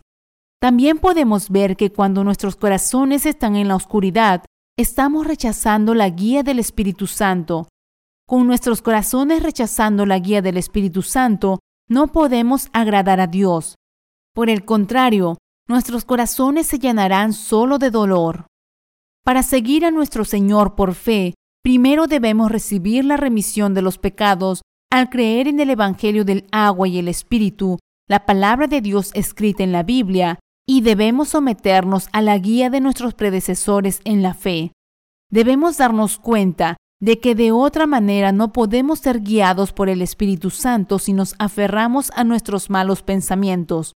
Incluso si todos llevamos a cabo la obra de Dios, no necesariamente todos vivimos bajo la guía del Espíritu Santo en la misma medida, y hay grados de diferencias incluso cuando se trata de una vida de fe tan noble. En consecuencia, deben reconocer que hay líderes ante ustedes que están guiando a los santos de la Iglesia hacia la voluntad de Dios. Guiados por el Espíritu Santo en sus corazones, estos líderes viven para la gloria de Dios. ¿Cuál es la vida correcta de fe? Debemos vivir creyendo con nuestros corazones en la palabra del Evangelio del agua y el Espíritu escrita en ambos testamentos de la Biblia. Debemos vivir en sumisión a la guía del Espíritu Santo que mora en nuestros corazones. También debemos darnos cuenta de que para todos los que hemos recibido la remisión de los pecados, creyendo en el Evangelio del agua y el Espíritu que nuestro Señor nos ha dado, el Espíritu Santo mora en nuestros corazones. El Espíritu Santo es el Dios que obra según la palabra escrita. Entonces, sabemos que todos podemos realizar la obra que alegra a nuestro Dios. En otras palabras, Dios nos ha hecho saber que Él siempre está con nosotros los creyentes en la palabra del Evangelio del agua y el Espíritu. El Espíritu Santo que mora en nuestros corazones a causa de nuestra fe nos está haciendo saber a través de la palabra de Dios que Él está con nosotros. Sabemos que estamos caminando con nuestro Dios en este mundo difícil por nuestra fe en su palabra. Aunque nuestra carne es imperfecta en todos los sentidos, todavía podemos agradar al Espíritu Santo y seguirlo por nuestra fe en la palabra de Dios escrita en ambos testamentos de la Escritura. Para hacer esto, debemos unir nuestros corazones y nuestra fe con la Iglesia de Dios y seguir su guía. ¿Qué significa aquí Unir nuestra fe con la Iglesia significa vivir nuestra fe creyendo en la palabra de Dios predicada a través de su Iglesia, sometiéndonos a la voluntad de Dios que se transmite a los creyentes en el Evangelio del agua y el Espíritu, y uniendo nuestros corazones con nuestros predecesores en la fe. Junto con mis compañeros de trabajo, cuyos corazones están ahora en unidad con la Iglesia de Dios, puedo cumplir con mi deber de predicar el Evangelio del agua y el Espíritu por fe. Estoy tan agradecido a mi Dios que tengo a estos colaboradores participando en la obra de proclamar el Evangelio por fe, y mi corazón también se regocija. Doy gracias a mi Dios por darme estos compañeros de trabajo. La obra de Dios no es algo que solo hacen ciertas personas. Más bien, la obra de Dios puede llevarse a cabo en unidad por todos aquellos cuyos corazones ahora tienen fe en la palabra del Evangelio del agua y el Espíritu. No importa quién seas, si has recibido la remisión de los pecados al creer en la palabra del Evangelio del agua y el Espíritu que nuestro Señor nos ha dado a todos nosotros, y si quieres seguir la guía del Espíritu Santo, entonces puedes servir al Señor. Cuando se trata de difundir el Evangelio del agua y el Espíritu, todos podemos participar juntos en este trabajo. Guiados por el Espíritu Santo y morando en la Iglesia de Dios, nosotros, los creyentes en la palabra del Evangelio del agua y el Espíritu, estamos cumpliendo fielmente con nuestro deber de expandir el reino de Dios incluso en este mismo momento. En todo el mundo ahora hay innumerables obreros de Dios que creen en la palabra del Evangelio del agua y el Espíritu y están trabajando para difundir este Evangelio de Dios. Ellos están predicando el Evangelio, así como apoyando su ministerio. Junto a estos obreros guiados por el Espíritu Santo, debemos proclamar la verdad de Dios en unidad.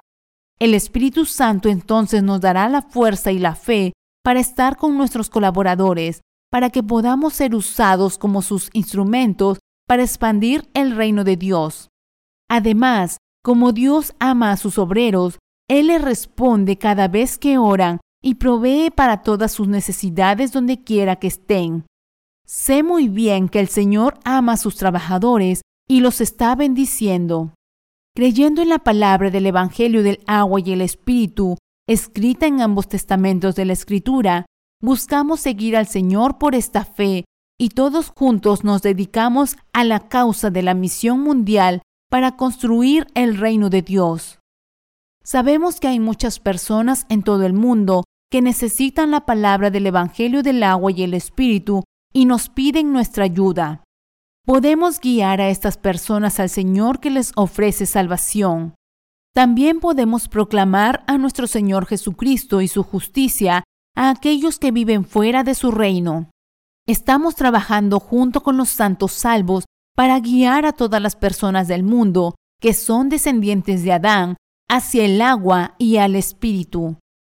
¿Estás viviendo ahora tu fe para el placer del Señor, siguiendo su guía a través de tu fe en la palabra escrita de Dios y el Evangelio del agua y el Espíritu? Para nosotros, los creyentes en el Evangelio del agua y el Espíritu, Ahora hay muchas almas en todo el mundo a quienes debemos predicar este Evangelio. Cumpliremos fielmente este deber nuestro ante Dios, siguiendo la guía del Espíritu Santo y dedicando nuestras vidas al ministerio del Evangelio para la complacencia del Señor. Nunca debemos perseguir el prestigio y el poder como la gente del mundo. Nunca debemos convertirnos en objetos del odio de Dios como estas personas. Incluso en nuestra reunión hay bastantes personas que, a pesar de profesar creer en la palabra del Evangelio del Señor, del agua y el Espíritu, en realidad no están haciendo el trabajo que agrada a Jesucristo. Sin embargo, ellos también llegarán a creer verdaderamente en el Evangelio del agua y el Espíritu y tendrán la fe para llevar a cabo la obra de Dios junto con nosotros. Por tanto, Debemos fortalecer nuestro corazón con nuestra fe en la palabra del Evangelio del agua y el Espíritu y debemos cumplir por esta fe la tarea que el Señor nos ha encomendado para llevar el Evangelio. Para hacerlo, debemos ser fieles al Señor confiando en el Evangelio del agua y el Espíritu que le complace.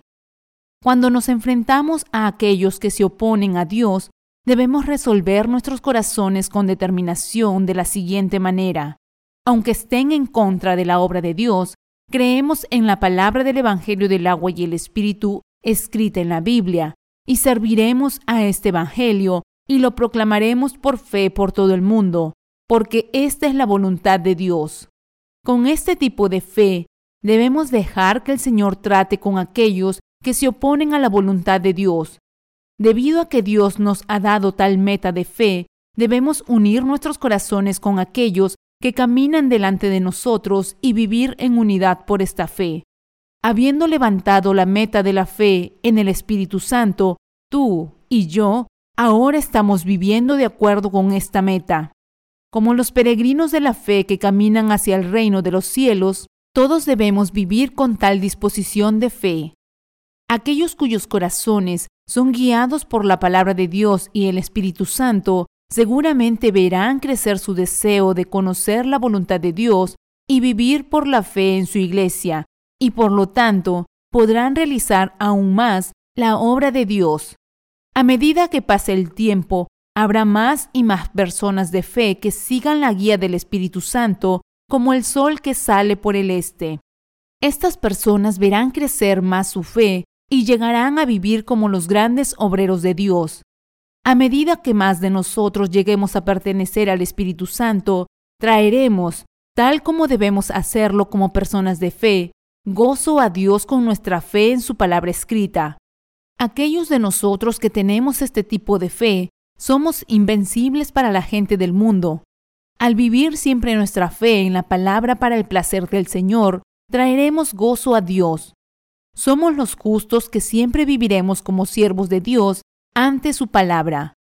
Ahora todos vivimos en este mundo sin esperanza con la guía de nuestro Señor y el Espíritu Santo.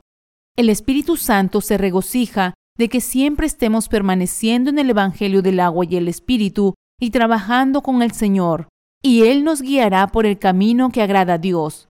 Permaneciendo en nuestra fe en el Evangelio del agua y el Espíritu, que nos ha salvado de todos nuestros pecados de una vez por todas, siempre viviremos una vida victoriosa por nuestra fe en el Señor. Estamos muy agradecidos al Señor por bendecirnos para vivir tal vida de fe. Damos todo el honor, la gloria, el agradecimiento y la alabanza al Dios Trino y a nuestro Señor Jesucristo, que se ha convertido en nuestro Salvador. Como alguien que cree en la palabra escrita de Dios, ahora está sirviendo en su obra junto a nuestro Señor, quien es el pastor de la Iglesia de Dios y el Espíritu Santo. Debido a que Dios mira tu fe para su discernimiento, ahora debes vivir por fe de acuerdo a la palabra de Dios. Hasta el día de hoy, hemos corrido nuestra carrera creyendo en la palabra del Evangelio del agua y el Espíritu, y es gracias a la guía de la palabra perfecta de Dios y el Espíritu Santo que hemos llegado hasta aquí. Conociendo todo acerca de nuestras circunstancias y nuestra fe, el Señor nos ha protegido aún más nos ha bendecido y nos ha guiado hasta donde estamos ahora. Cuando el Señor juzgue nuestra fe, sin duda juzgará basándose a si hemos vivido o no de acuerdo con la palabra de Dios y la guía del Espíritu Santo. A aquellos de nosotros que hemos trabajado en unidad con la Iglesia de Dios, que constituye su reino de acuerdo con nuestra fe en el Evangelio del agua y el Espíritu, nuestro Señor nos dará su gracia y bendiciones celestiales para disfrutar. Como juez final, nuestro Señor juzgará nuestra fe y nos dará recompensas o castigos dependiendo del fruto de nuestra vida de fe. Dejando que Dios decida sobre todo juicio y norma, queremos vivir el resto de nuestras vidas poniendo nuestra fe en el Señor hasta que terminemos nuestra carrera maravillosamente. Guiados por el Señor e inspirados por el Espíritu Santo, viviremos el resto de nuestras vidas sirviendo la proclamación del Evangelio hasta que volvamos con nuestro Señor. Y viviremos con Jesucristo, el centro de toda vida de fe, y nuestro Señor guiará a su pueblo a su reino y estará con nosotros. Damos todas nuestras gracias a Dios con nuestra fe. Amén. Aleluya. El Señor nos llamará sus siervos leales por vivir con tal fe nos felicitará por nuestro arduo trabajo y nos bendecirá para siempre para vivir en el reino de los cielos. Creyendo en la palabra de la promesa que nos dio nuestro Señor, viviremos con la esperanza de que las promesas que Dios nos hizo se cumplirán. Amén.